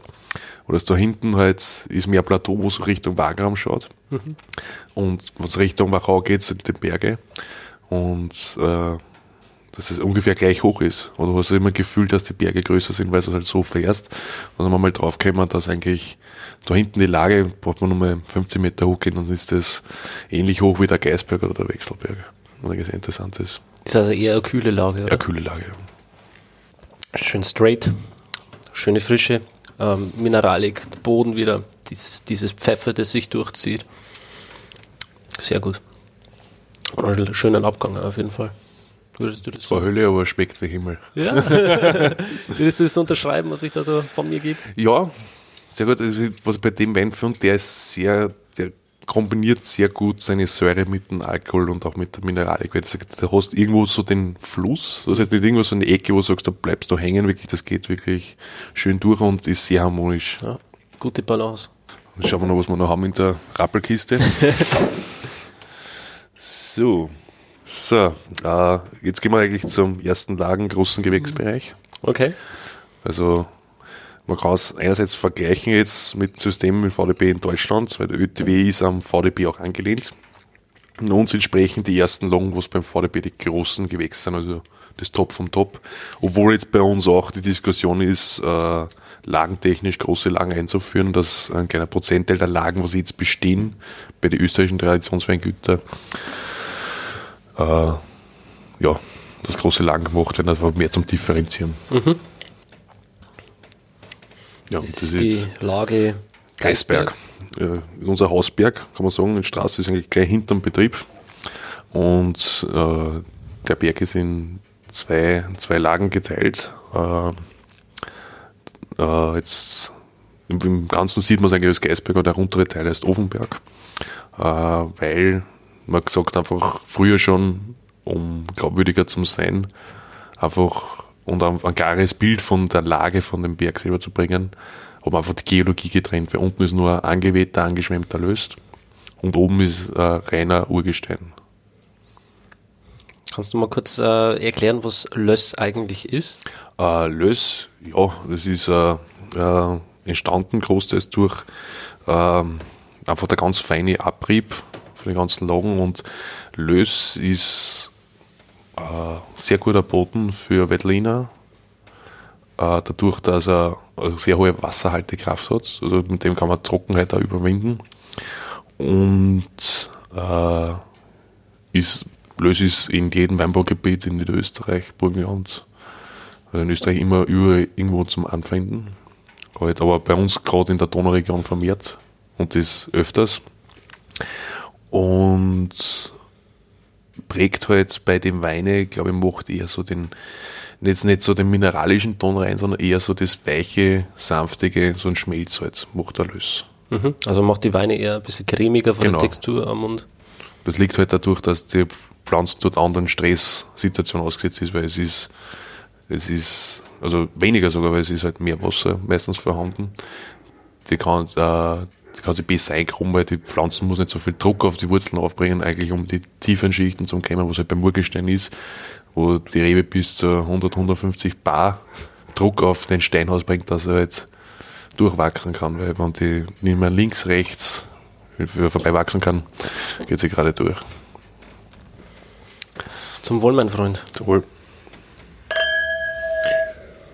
Und das ist halt typisch Urgestein, das ist jetzt schon wirklich viel auf der mineralischen Linie. Und für mich ist das eigentlich so, so, so typisch Wettliner schmecken im Lagenbereich.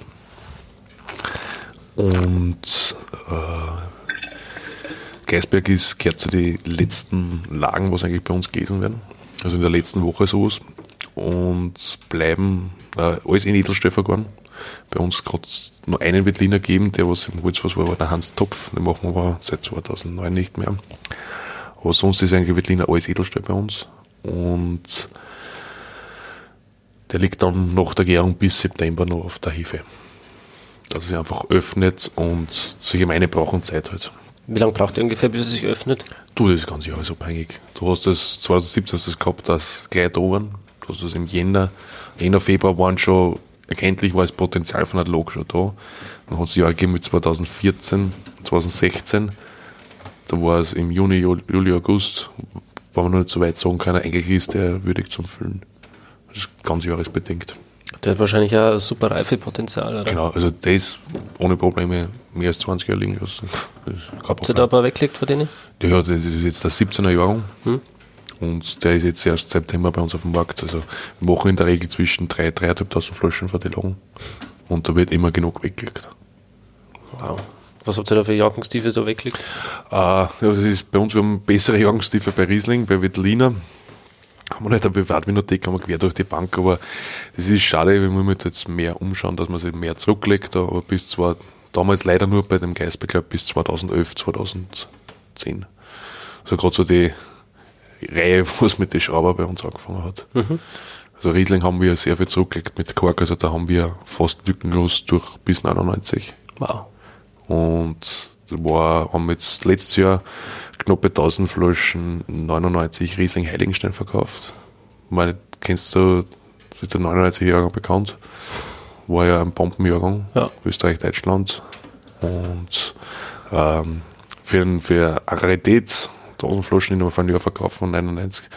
War eigentlich, war, war haben wir so ein bisschen ein Selbstlob gehabt, aber äh, das, war einfach wahnsinnig, wie der Main da gestanden ist. Wir haben leider, glaube ich, ich weiß gar nicht mehr, ob wir überhaupt noch Flaschen von dem haben, weil es ist der Geburtsjahrgang von meinem kleinen Bruder auch noch dazu. da haben wir der Papa ja gleich 3000 Flaschen zurückgelegt gehabt, aber die haben wir dann alle wieder äh, geräumt, weil er gesagt hat, er trinkt ja nicht so viel Wein. aber ich bin einfach baff gewesen, dass der Wein nach knappen 20 Jahren so gut gehalten hat. Und ja, und sage ich, trink, bin, bin leidenschaftlich, trinke gereift Wein am liebsten. Du legst da viel Wert darauf, dass die Weine dann auch äh, nicht zu jung getrunken werden, oder? Genau. Also sage ich bei, bei die bei Sachen, was man so weiß presst, also, also das ist, das gehört unbedingt innerhalb von einem Jahr getrunken. Weil der verliert natürlich an Aroma durch, weil das einfach ein leichter Wein ist, 11,5 Prozent, weil das sind die wichtigsten Komponenten für Reifepotenzial. Alkohol, Säure, Zucker. Extrakt. Genau. Ja. Das macht halt einen Wein haltbar, also ja, und darum, darum, auch wenn ein Wein 14,5 Prozent hat, das kann sein, dass du die ersten fünf Jahre, sechs Jahre nicht trinken kannst, weil der einfach noch besser wird und dann trinkst du ihn 15 Jahre später und steht so geil da. Und das ist halt, das ist eine ganz spannende Sache, reife Weine. Gibt es viel hoch und viel tief. Kann, kann man bei euch am Weingut reife Weine probieren, verkosten? Ja. In der Winothek die Möglichkeit? Also quasi einfach hinfahren zum Weingut Topfen oder? Ja, genau, also wir haben, wir haben halt, äh, von den Rieslinge haben wir bis, bis ich, so 2005, 2006, 2007, 2008, das haben wir noch alles da. Und das wir haben sogar, verkaufen wir auch noch aktive Raritäten, aber momentan wird das bei Privatkundschaft noch nicht so gut angenommen. Also, wäre fast gar nicht angesprochen, aber ist jetzt Thema in der Gastronomie gereift. Also wird jetzt auch bei den kleinen Händlern, die was also die Städte mit der Gastronomie liefern, bauen sich, positionieren sich immer mehr im Sortiment auch mit Reifejahrgänge. Mhm. Was, was, ich, was ich super finde. Absolut. Das ist ein neues Etikett. Das ist jetzt mein Riesling ah. M. Äh, Max? Genau, M für Max. Oder Meisterhaft kann man auch sagen. und äh, das ist jetzt der zweite Jahrgang schon, 2017er. Und für mich war das jetzt äh, also ein bisschen Spielwiese zum Austoben. Äh, gibt natürlich als Normalfassung den Wechselbergspiegel auch. Der einzige Unterschied ist, da sind äh, 15% Maische mitvergoren. Mhm äh, handgezupft, lustigerweise, äh, weil du kannst Riesling nicht man, äh, Maschine nicht rebeln, weil das äh, Stielgerüst so gebrechig ist und dann hättest du eigentlich nur Gerbstoffe im Wein drinnen. Haben wir es mit der Hand gezupft. Also die, die Stängel quasi von der Traube mit der, mit der Hand. Die Beeren, Beeren von der Hand, äh, mit der Hand von die Stängel gezupft und dann zwei, drei Wochen mitgären lassen und dann gleich abgeschöpft, weil wir gesagt, ich will jetzt keinen Orange mehr machen. Ich möchte es nur vielleicht probieren, äh, die Frucht vom Riesling ein bisschen mehr einzufangen, dass einfach das Papa, mein Papa beschreibt gerne den Wein, dass er äh, wie man uns eine reife Riesling-Traube reinbeißt. Und ja, macht einmal ein Bild davon, kosten wir es mal. Gerne. Prost. Jawohl. Jetzt stehst du mir schon oft zusammen. Sagen wir nicht aneinander stoßen. wow, ist das eine geile Nase auf jeden Fall noch was für mein Lagerpotenzial hat. Es geht auch ein bisschen mehr ins Florale rein, so Holunder. Mhm. Das schmeckt mir richtig gut. Also ich finde, es geht wirklich mehr in das Blumige rein in der Nase, so ähm, vielleicht auch ein bisschen Rosen, Holunder, solche Geschichten. Mhm. Am, ähm, am, Mund hat man wahnsinnig schöne, ähm, straffe Säure. An, an, man hat einen Druck am Gaumen, einen schönen Abgang. Ähm, super Wein. Ist gut gemacht. Danke. Sehr schön. Und ist auch ähm, eine Toplage, ja. Ried. Hm, Wechselbergspiegel. Äh, ist halt das, kann ich sagen, die Lage des Liebkind von meinem Vater, weil der hat, ähm, war jetzt sehr, das, wie gesagt, halt, ähm, wenn auf seine Söhne nicht stolz sein kann, kann auf die Lage stolz sein. ähm, ist äh, die Sublage vom Wechselberg sind jetzt genau zwei, zwei Hektar, zwei Hektar 30 groß und eine Süd-Südwest-Ausrichtung. Und das Interessante in der Geschichte war, das waren einmal, waren halt oft teilverwaldete der Terrassen und auch so kleinere Terrassen, einfach alles verwildert, fast keine Weingärten da oben, halt bei diesen zwei Hektar. Es war auf acht Grundstücksbesitzer aufgeteilt. Der Vater hat das nach drei von den acht gekauft und hat gesagt, da, da lässt sich was machen draus. Und dann hat er halt, ist der Humus abgetragen worden, terrassiert worden neu, der Berg um fast eine Vierteldrehung halt nochmal abgewendet und jetzt genießt eigentlich der Weingarten, der Riesling, den ganzen Tag perfekte Sonneneinstrahlung. Und wie, wie macht man das, dass man das neu exponiert? Äh, gibt es halt mit Abschubrappen, wird das gemacht. Und wichtigste Bestand ist immer zuerst halt den Humus abtragen, weil das wirklich die wichtigste Schicht ist. die ersten 5 cm, ersten 10 cm, wo die meisten Nährstoffe drinnen sind, wird abgetragen und dann, äh, weiß jetzt nicht mehr, ob es beim, weil ich viel, viel zu jung da bin, weil das halt vor die 2000er passiert ist. Ich weiß nicht mehr, ob es beim Heiligenstein war oder beim Mexelberg-Spiel, haben wir sogar sprengen müssen, das Gestein, dass halt möglich ist, die Terrassen zu meinem machen. Und da haben wir, äh, gibt es, glaube alle Winzer im, im Kamptal, in Kremstal, kennen den, das ist ein, ein Rappenfahrer, der heißt Derisch, weil er schon nichts mehr versteht. der, ist schon, der ist mit 14 Jahren schon mit der Rappen gefahren, der Mensch ist bald 80 Jahre alt. Und äh, der hat, glaube ich, bei vielen großen Weingütern überall, bei uns auch sehr viel geschoben. Und ich weiß nicht, ob es mit Absicht war, aber der, der, der findet es langweilig, wenn beim Logenschieben nichts zum Sprenger gibt. also der spezialisiert quasi auf das äh, Logenschieben? Ja, ja. Also den brauchst du oft keinen Plan geben, weil das Logenschieben, das kann er. Okay. Gar nicht gewusst, dass das Lagenschieben so also spezielle. Ich sage, ich ehrlich gesagt, kenne ja keinen anderen, der so terrassiert hat, also mit, wir haben das immer mit dem gemacht. Also wir haben jetzt lang schon keinen Log mehr. Es ist jetzt auch viel schwieriger, weil du darfst da, glaube ich, von Oktober bis März wegen die Vögel. Und äh, ist auch jetzt auch äh, Sache mit der Behörde, musst du da immer melden dann auch und dann, ob du jetzt schieben darfst oder schieben nicht, ist schon was ganz anderes. Ja, juristisch dann wahrscheinlich. Genau, wenig. Hm. Aber wirklich ein super Wein, ja. Da hat sich der Aufwand auf jeden Fall gelohnt. ja. Du hast damals einen, einen Preis auch für den Wein gekriegt, oder? Ja, also das ist das lustige mit, also beim 16er und beim 17er halt gleich mal das erste, was man selber einen eigenen Wein hat, den wird man gleich bei überall an, bei jeder Preisausschreibung und sonst irgendwas und Punkt, äh, Punktebewertung, dass man halt den Vater imponiert und dann gleich bei der ersten gleich mal zwei, zwei drei Punkte über den Papa, also original war eigentlich drüber gewesen und, und ja, jetzt habe ich da eine sehr gute Bewertung gekriegt vom Stuart Piggott äh, von 94 Punkte. Wow. Und ja, bin stolz drauf eigentlich. So eine Ansage. Ich würde sagen, so eine leichte Honignote in der Nase, kann das sein? Mhm. Ja, hat ein wenig Restzucker, der liegt beim 3, 4 Gramm. Und dass es einfach nur hinten ein bisschen runter wird. Aber ich sag, er kriegt noch viel zu jung zum Trinken. Das wird richtig spannend, was aus dem Wein Also, wir haben ja die, äh, ich mache da ganz kleine Auflage, das sind 660, 700 Flaschen von dem nur. Wo ich sag, der, der Wein ist äh, mehr zum Schreiben so eine Spielwiese halt für mich.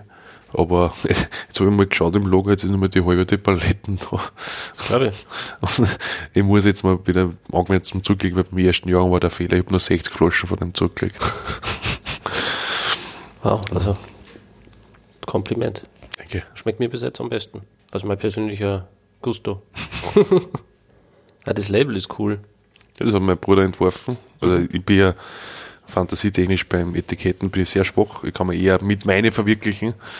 Und auch mein Bruder, der Hansi, der hat eine sehr kreative Art, was bezüglich dem Etikett gezeigt hat. Wir wollten einfach schauen, äh, wir wollten sagen, jetzt, wollten jetzt nicht weit weg von, von unserem Stammlogo. Es ist halt ganz gleich dezent abgebildet, halt in minimalistischer Form. Und haben gesagt, aber wir wollen das Ganze so edel machen, dadurch, dass er vom Aufwand, was die zwei Weine betreiben, den Pinot Noir, was wir gleich kosten, äh, das einfach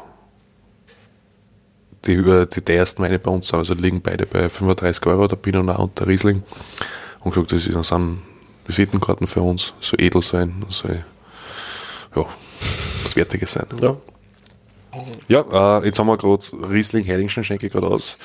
Und ist, glaube ich, kann man jetzt schon gut sagen, in Europa einer der bekanntesten Riesling-Lagen.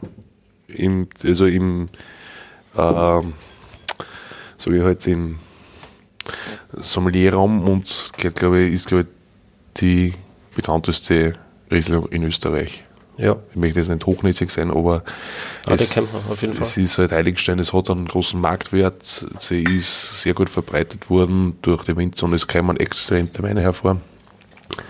Und lustig ist der Gestein der Zübinger Perm, ist ein eigenes Gestein, äh, weil der Heiligenstein, der war mal früher e-, enorm hoch. Jetzt sind wir bei 300 Meter. Das war halt früher vor, in die prähistorischen Zeiten, war es ein wahnsinnig hoher Berg, ich weiß nicht wie viele tausend Meter, und der ist umbrochen. Und man sieht es auch an die Gesteinsformen, dass die, die Fasern durchs Gestein waagrecht, äh, also waagrecht durchgezogen sind. Das ist ein Hinweis darauf, dass eigentlich der Berg umgibt ist. Und da gibt es eigentlich ein, glaube ich, fast ein ganzes, also ein Buch, aber bei uns haben wir die, die, die Lagen, die Lagenbücher und da gibt es wirklich sehr viel was zum Nachlesen. Da gibt es äh, ist auch von äh, äh, na, Professoren untersucht worden und so weiter und von Geologen auch. Und ist wirklich eine spannende, anspruchsvolle Lage. Was, äh, was, zeichnet die Lage aus? Welcher Boden? Was macht die so besonders? Das ist der Perm. Das ist ein wenig ein Perm und äh, der Vorteil ist halt dadurch, dass ähm, muss leider Gottes bewässert werden, weil der Boden sehr durchlässig ist, aber dafür gelangen die Wurzeln wirklich in sehr tiefen Schichten haben.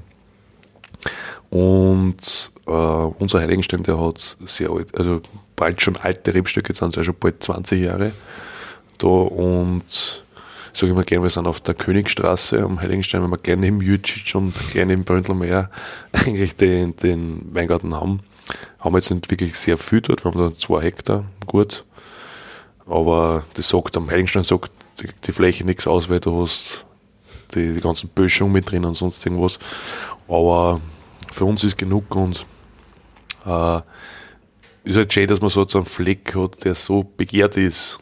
Man sagt, man hat zwei Hektar von 36, 40 Hektar, was, was Leute unbedingt haben möchten. Und sag ich, das, das, sag ich, bei uns ist es jetzt noch, äh, glaube ich, Quadratmeter, wenn man was zu kaufen kriegt, was ja fast gar nicht mehr ist, äh, bist du bei 25 Euro. Hört jetzt nicht noch viel noch Quadratmeter, man sagt in der normalen Maigarten bist du bei 5 Euro. Aber ich, wenn man da jetzt über Preise in der Champagnerin oder im Burgund über die Weingärten haben wir schon wieder woanders dann. Eine andere Liga. Eine andere Liga, ja. Geht mehr von der Nase hin so Richtung Bienenhonig. Geht das rein, oder? Und der ist, ähm, was der Wechselberg spielt, ist halt oft, ich finde, der Heiligenstein ist viel äh, filigraner, mhm. und mehr schlanker in der Stilistik, wo der Wechselberg spiel einfach korpulenter, opulenter ist. Ja, für mich ein sehr schöner Riesling und wo man quer durch die Baden, man, ich habe schon genug Heiligenstein getrunken, auch von den anderen Winzern, ich es ist schon eine gute Lage. Auf jeden Fall. Weißt du, wo der Heiligenstein eigentlich so einen Namen her hat? Ja, äh, war ganz, ganz, ganz am Anfang der Hellenstein, weil es halt oben ein Plateau war, wo jetzt der Wald ist. Und äh, da sind immer die Tiere bei der Jagd hinausgetrieben, weil sie nicht auskennen haben. Und wie dann eigentlich Wein drauf äh, bewirtschaftet wurde, war das mal der Höllenstein. Durch die Mundart einfach von der Helle. Hellenstein zu Höllenstein. Und das Problem war dann, äh, beim, beim Höhlenstein, dass die größten, größten Grundstücksbesitzer äh, die Zisterzienser waren, das Kloster. Und haben gesagt, halt, die, einer ihrer besten Lagen kann nicht Hölling, Höllenstein heißen für ein Kloster, das ist Heiligenstein. weil, ist einfach vor, vor 100 Jahren ist es einfach noch besser gegangen mit, mit den Lagen umtaufen. Da hat man quasi damals schon aus Marketing geschaut. ja. ja. Bei uns ja, ist ja das Schlimme, was ja äh, bei uns mit unserem österreichischen Dialekt, wie sie die Lagen dann auf einmal abgewandert haben. Also da gibt's äh, sogar heute noch durch drei Generationen, man sagt mein Großvater, mein Vater und mir im Archäologen, dass jeder anders zu der Lok sagt, weil es anders gewohnt ist. Da gibt's zum Beispiel in Galgenberg, offiziell heißt der Galgenberg, der andere sagt Gelbenberg und sonst irgendwas und der Eichberg, Orchberg und so weiter. Durch den Dialekt weiß man eigentlich oft beim Archäologen nicht mehr den ursprünglichen Namen. Weil zum Beispiel äh, äh, bei uns beim hinterm Köller der Ofenberg, das soll kämen, zu der Namen mal gekommen, der heißt von Auf am Berg. Und das ist einmal Ofenberg, also wenn man schnell spricht, Offenberg, heißt nicht, dass da irgendwelche Affen mal oben waren. ja, dann habe ich gesagt, trinken wir noch einen Schluck einmal zum Neutralisieren an Weißburgunder. Ja, ja. Mhm. Also machen wir halt ein paar Burgunder und das äh, Weißburgunder ist jetzt so, jetzt so äh, überschaubares Ding bei uns, aber auch gern zum Trinken. Und aber wo wir dann äh, noch im Sortiment haben, was schon lange bei uns Geschichte hat, ist Chardonnay.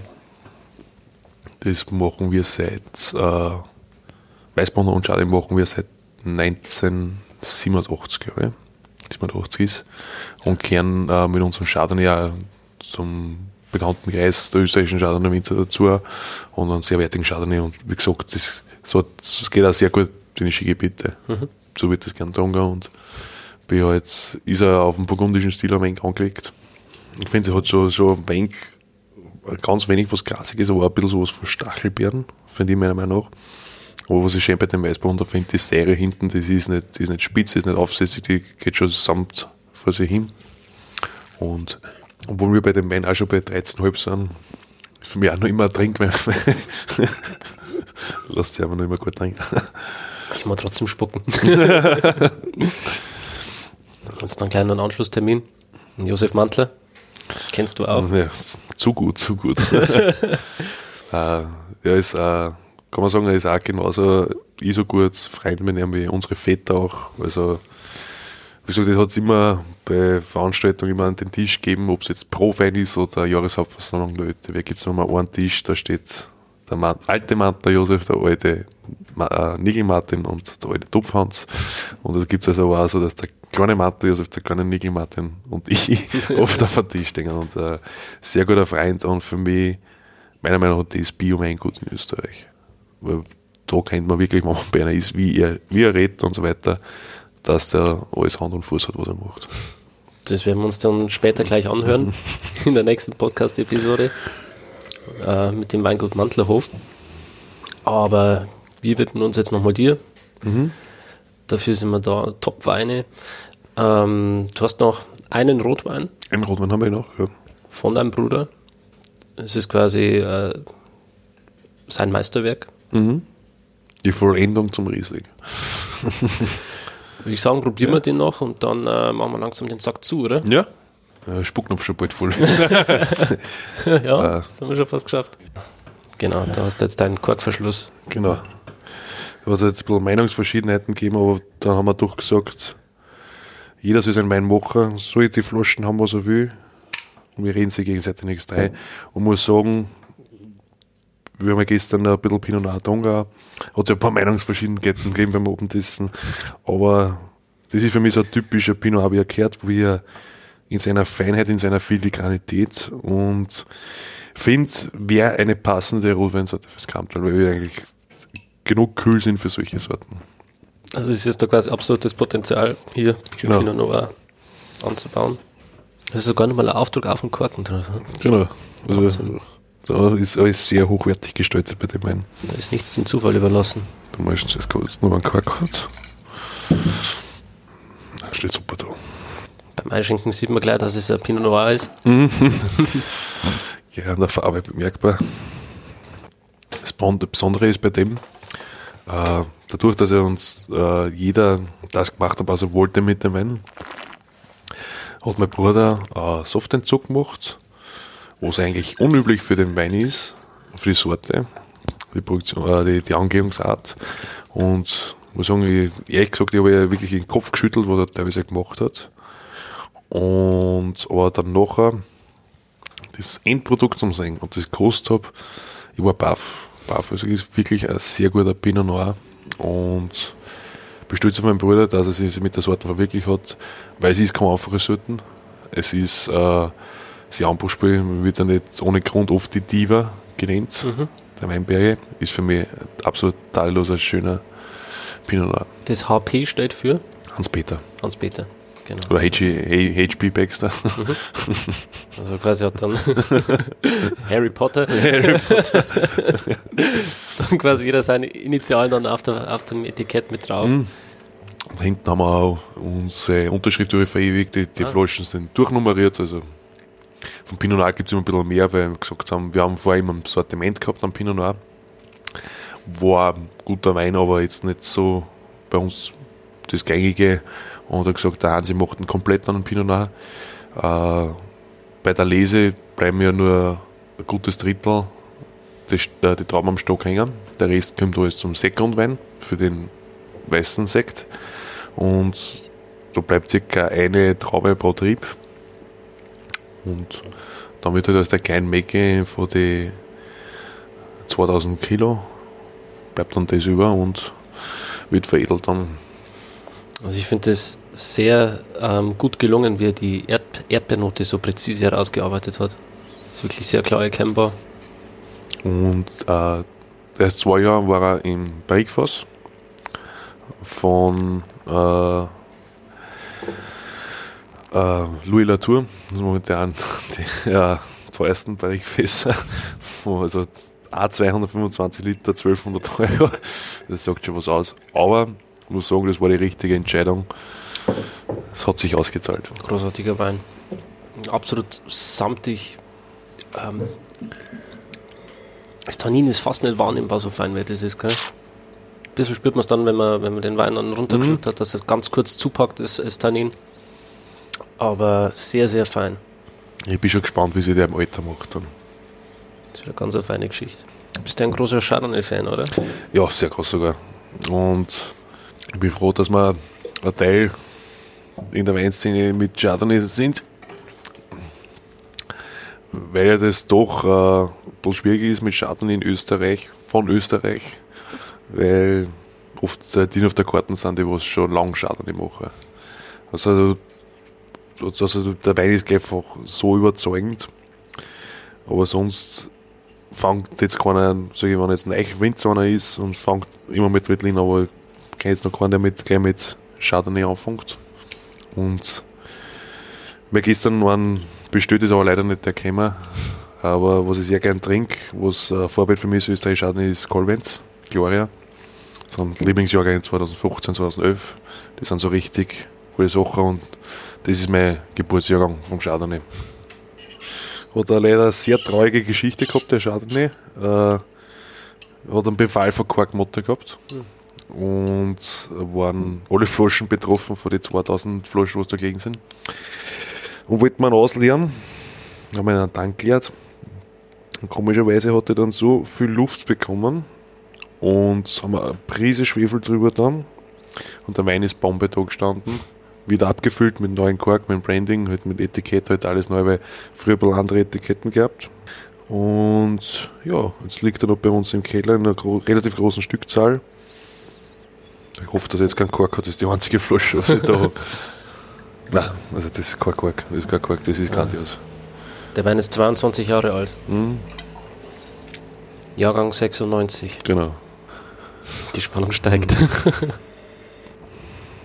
Nein, das ist für mich ein richtig guter Stoff. Was du für über 20 Jahre hast, noch eine wahnsinnige Frische da. Ich habe gerade wieder ein bisschen was untergeschluckt. ich konnte nicht widerstehen. Kennst du das, wenn es einfach so Ohr drückt? Was nicht mehr. Das ist das ganze Zeit schon gegangen. Nein, aber ich kenne das Gefühl, ich kenne das Gefühl. Äh, wenn ich sage, wenn ich kleine Mengen verkoste äh, und ich weiß, ich muss nicht mehr mein Auto fahren, äh, schlucke ich äh, lieber gern, weil bei uns in der Sensorik haben wir gelernt, in der Weinbauschule, als Säugling hast du auch bis in die Speiseröhre die Geschmacksknospen, auf der Zunge hast, bis eigentlich der Zug gebildet. Aber das, die wickeln sich gleich zurück, aber ich tue mir eigentlich leichter, wenn ich einen Wein koste, wenn, er, wenn ich halt einen kleinen Teil mit abschluck. Mhm. So, weil dann weiß ich, wie er am Schluss ist. Weil, weil ich, wenn ich Kost ausspuck oder Kost und trink, steht zum Beispiel der Abgang ganz anders da bei mir. Ich das mehr wahrnehmbar. Aber sage ich, es gibt halt auch Verkostungen, wie bei, bei unserem Verein halt, wo man dann auf einen Tag 80 Veltliner hat und am nächsten Tag 60 Rieslinge. Da ist halt nichts ohne Spucke. ja. Was zeichnet für dich diesen Wein aus? Wie würdest du den beschreiben? Ähm, ja, für mich ist er eigentlich äh, fürs Alter sehr jung geblieben. So kennt man ihm, glaube ich, nicht gleich aus. Also wenn man jetzt die Farbe lässt schon einiges ahnen, aber äh, der doch noch von der Säure noch so stark präsent ist und auch das, das wenig salzige, das verbirgt es eigentlich, dass das schon 20 Jahre alt ist. Mhm. Also der hat auf jeden Fall Potenzial, noch weiter zu reifen. Also beim Zenit ist er noch nicht. Was schätzt du, wo der Zenit liegt? Puh, das kann ich ganz schwierig sagen. Weil ich den Wein ja so wenig verfolgt habe. Und den 96 das erste Mal drin, vor zwei, drei Jahren. Obwohl 96 war ja bei uns ein sehr beschissener, äh, Entschuldigung, wenn ich so sage im Podcast, schlimmer Jahr, sehr schlimm. äh, war wirklich ein, kein grandioser Jahr. Äh, Frankreich war sehr gut, gerade der Vater sehr gut einkauft. Aber bei uns äh, war nicht wirklich gut. Und, aber deswegen hat sich wieder hervorgehoben, wie wir vorher gesagt haben. Auch in die schlechten Jahren kann sich der Winzer beweisen und das, glaube ich, hat bei dem Wein ganz gut funktioniert. Absolut. Max, ich danke dir. War mir Freude. Sehr großzügig auch, wie viele Flaschen du jetzt aufgerissen hast. Was machst du jetzt mit den ganzen Flaschen? Ah, nicht, die nehme ich jetzt alle mit heim. Werden sukzessive ausgetragen. das, das sind 12, 2, 4, 6, 8, 10, 12, 13 Flaschen. Oh, Zwei Tage. da kennt der Österreicher nichts. Vor allem der Straße. Max, hast du noch letzte Worte an die uh, Zuhörer? Ja, also an die Zuhörer. Äh, wenn Sie mal in Daniel das erste Mal hört, äh, den Podcast das erste Mal Herz, Herz weiter, sind wirklich interessante äh, Sachen und der kommt um dumm, der sieht die Weingüter und weiß wirklich, wie die Winzer sind. Also konnte nichts Besseres geben als ihm. Danke, Max. Danke. Ja, und freue mich, dass du warst und ein bisschen die, sag ich jetzt, ein die Straßenkultur den Leuten beibringst. Ja, ich kann es die Zuhörer auch bloß empfehlen. Äh, schaut vorbei beim Weingut Topf. Das lohnt sich auf jeden Fall. Top-Weine, sehr herzliche Menschen. Wir machen den Tag zu. Ich danke euch fürs Zuhören. Max, danke für die Einladung. Hat mich wahnsinnig gefreut. Ich auch. Tschüss. Tschüss. Schön, dass du dabei warst.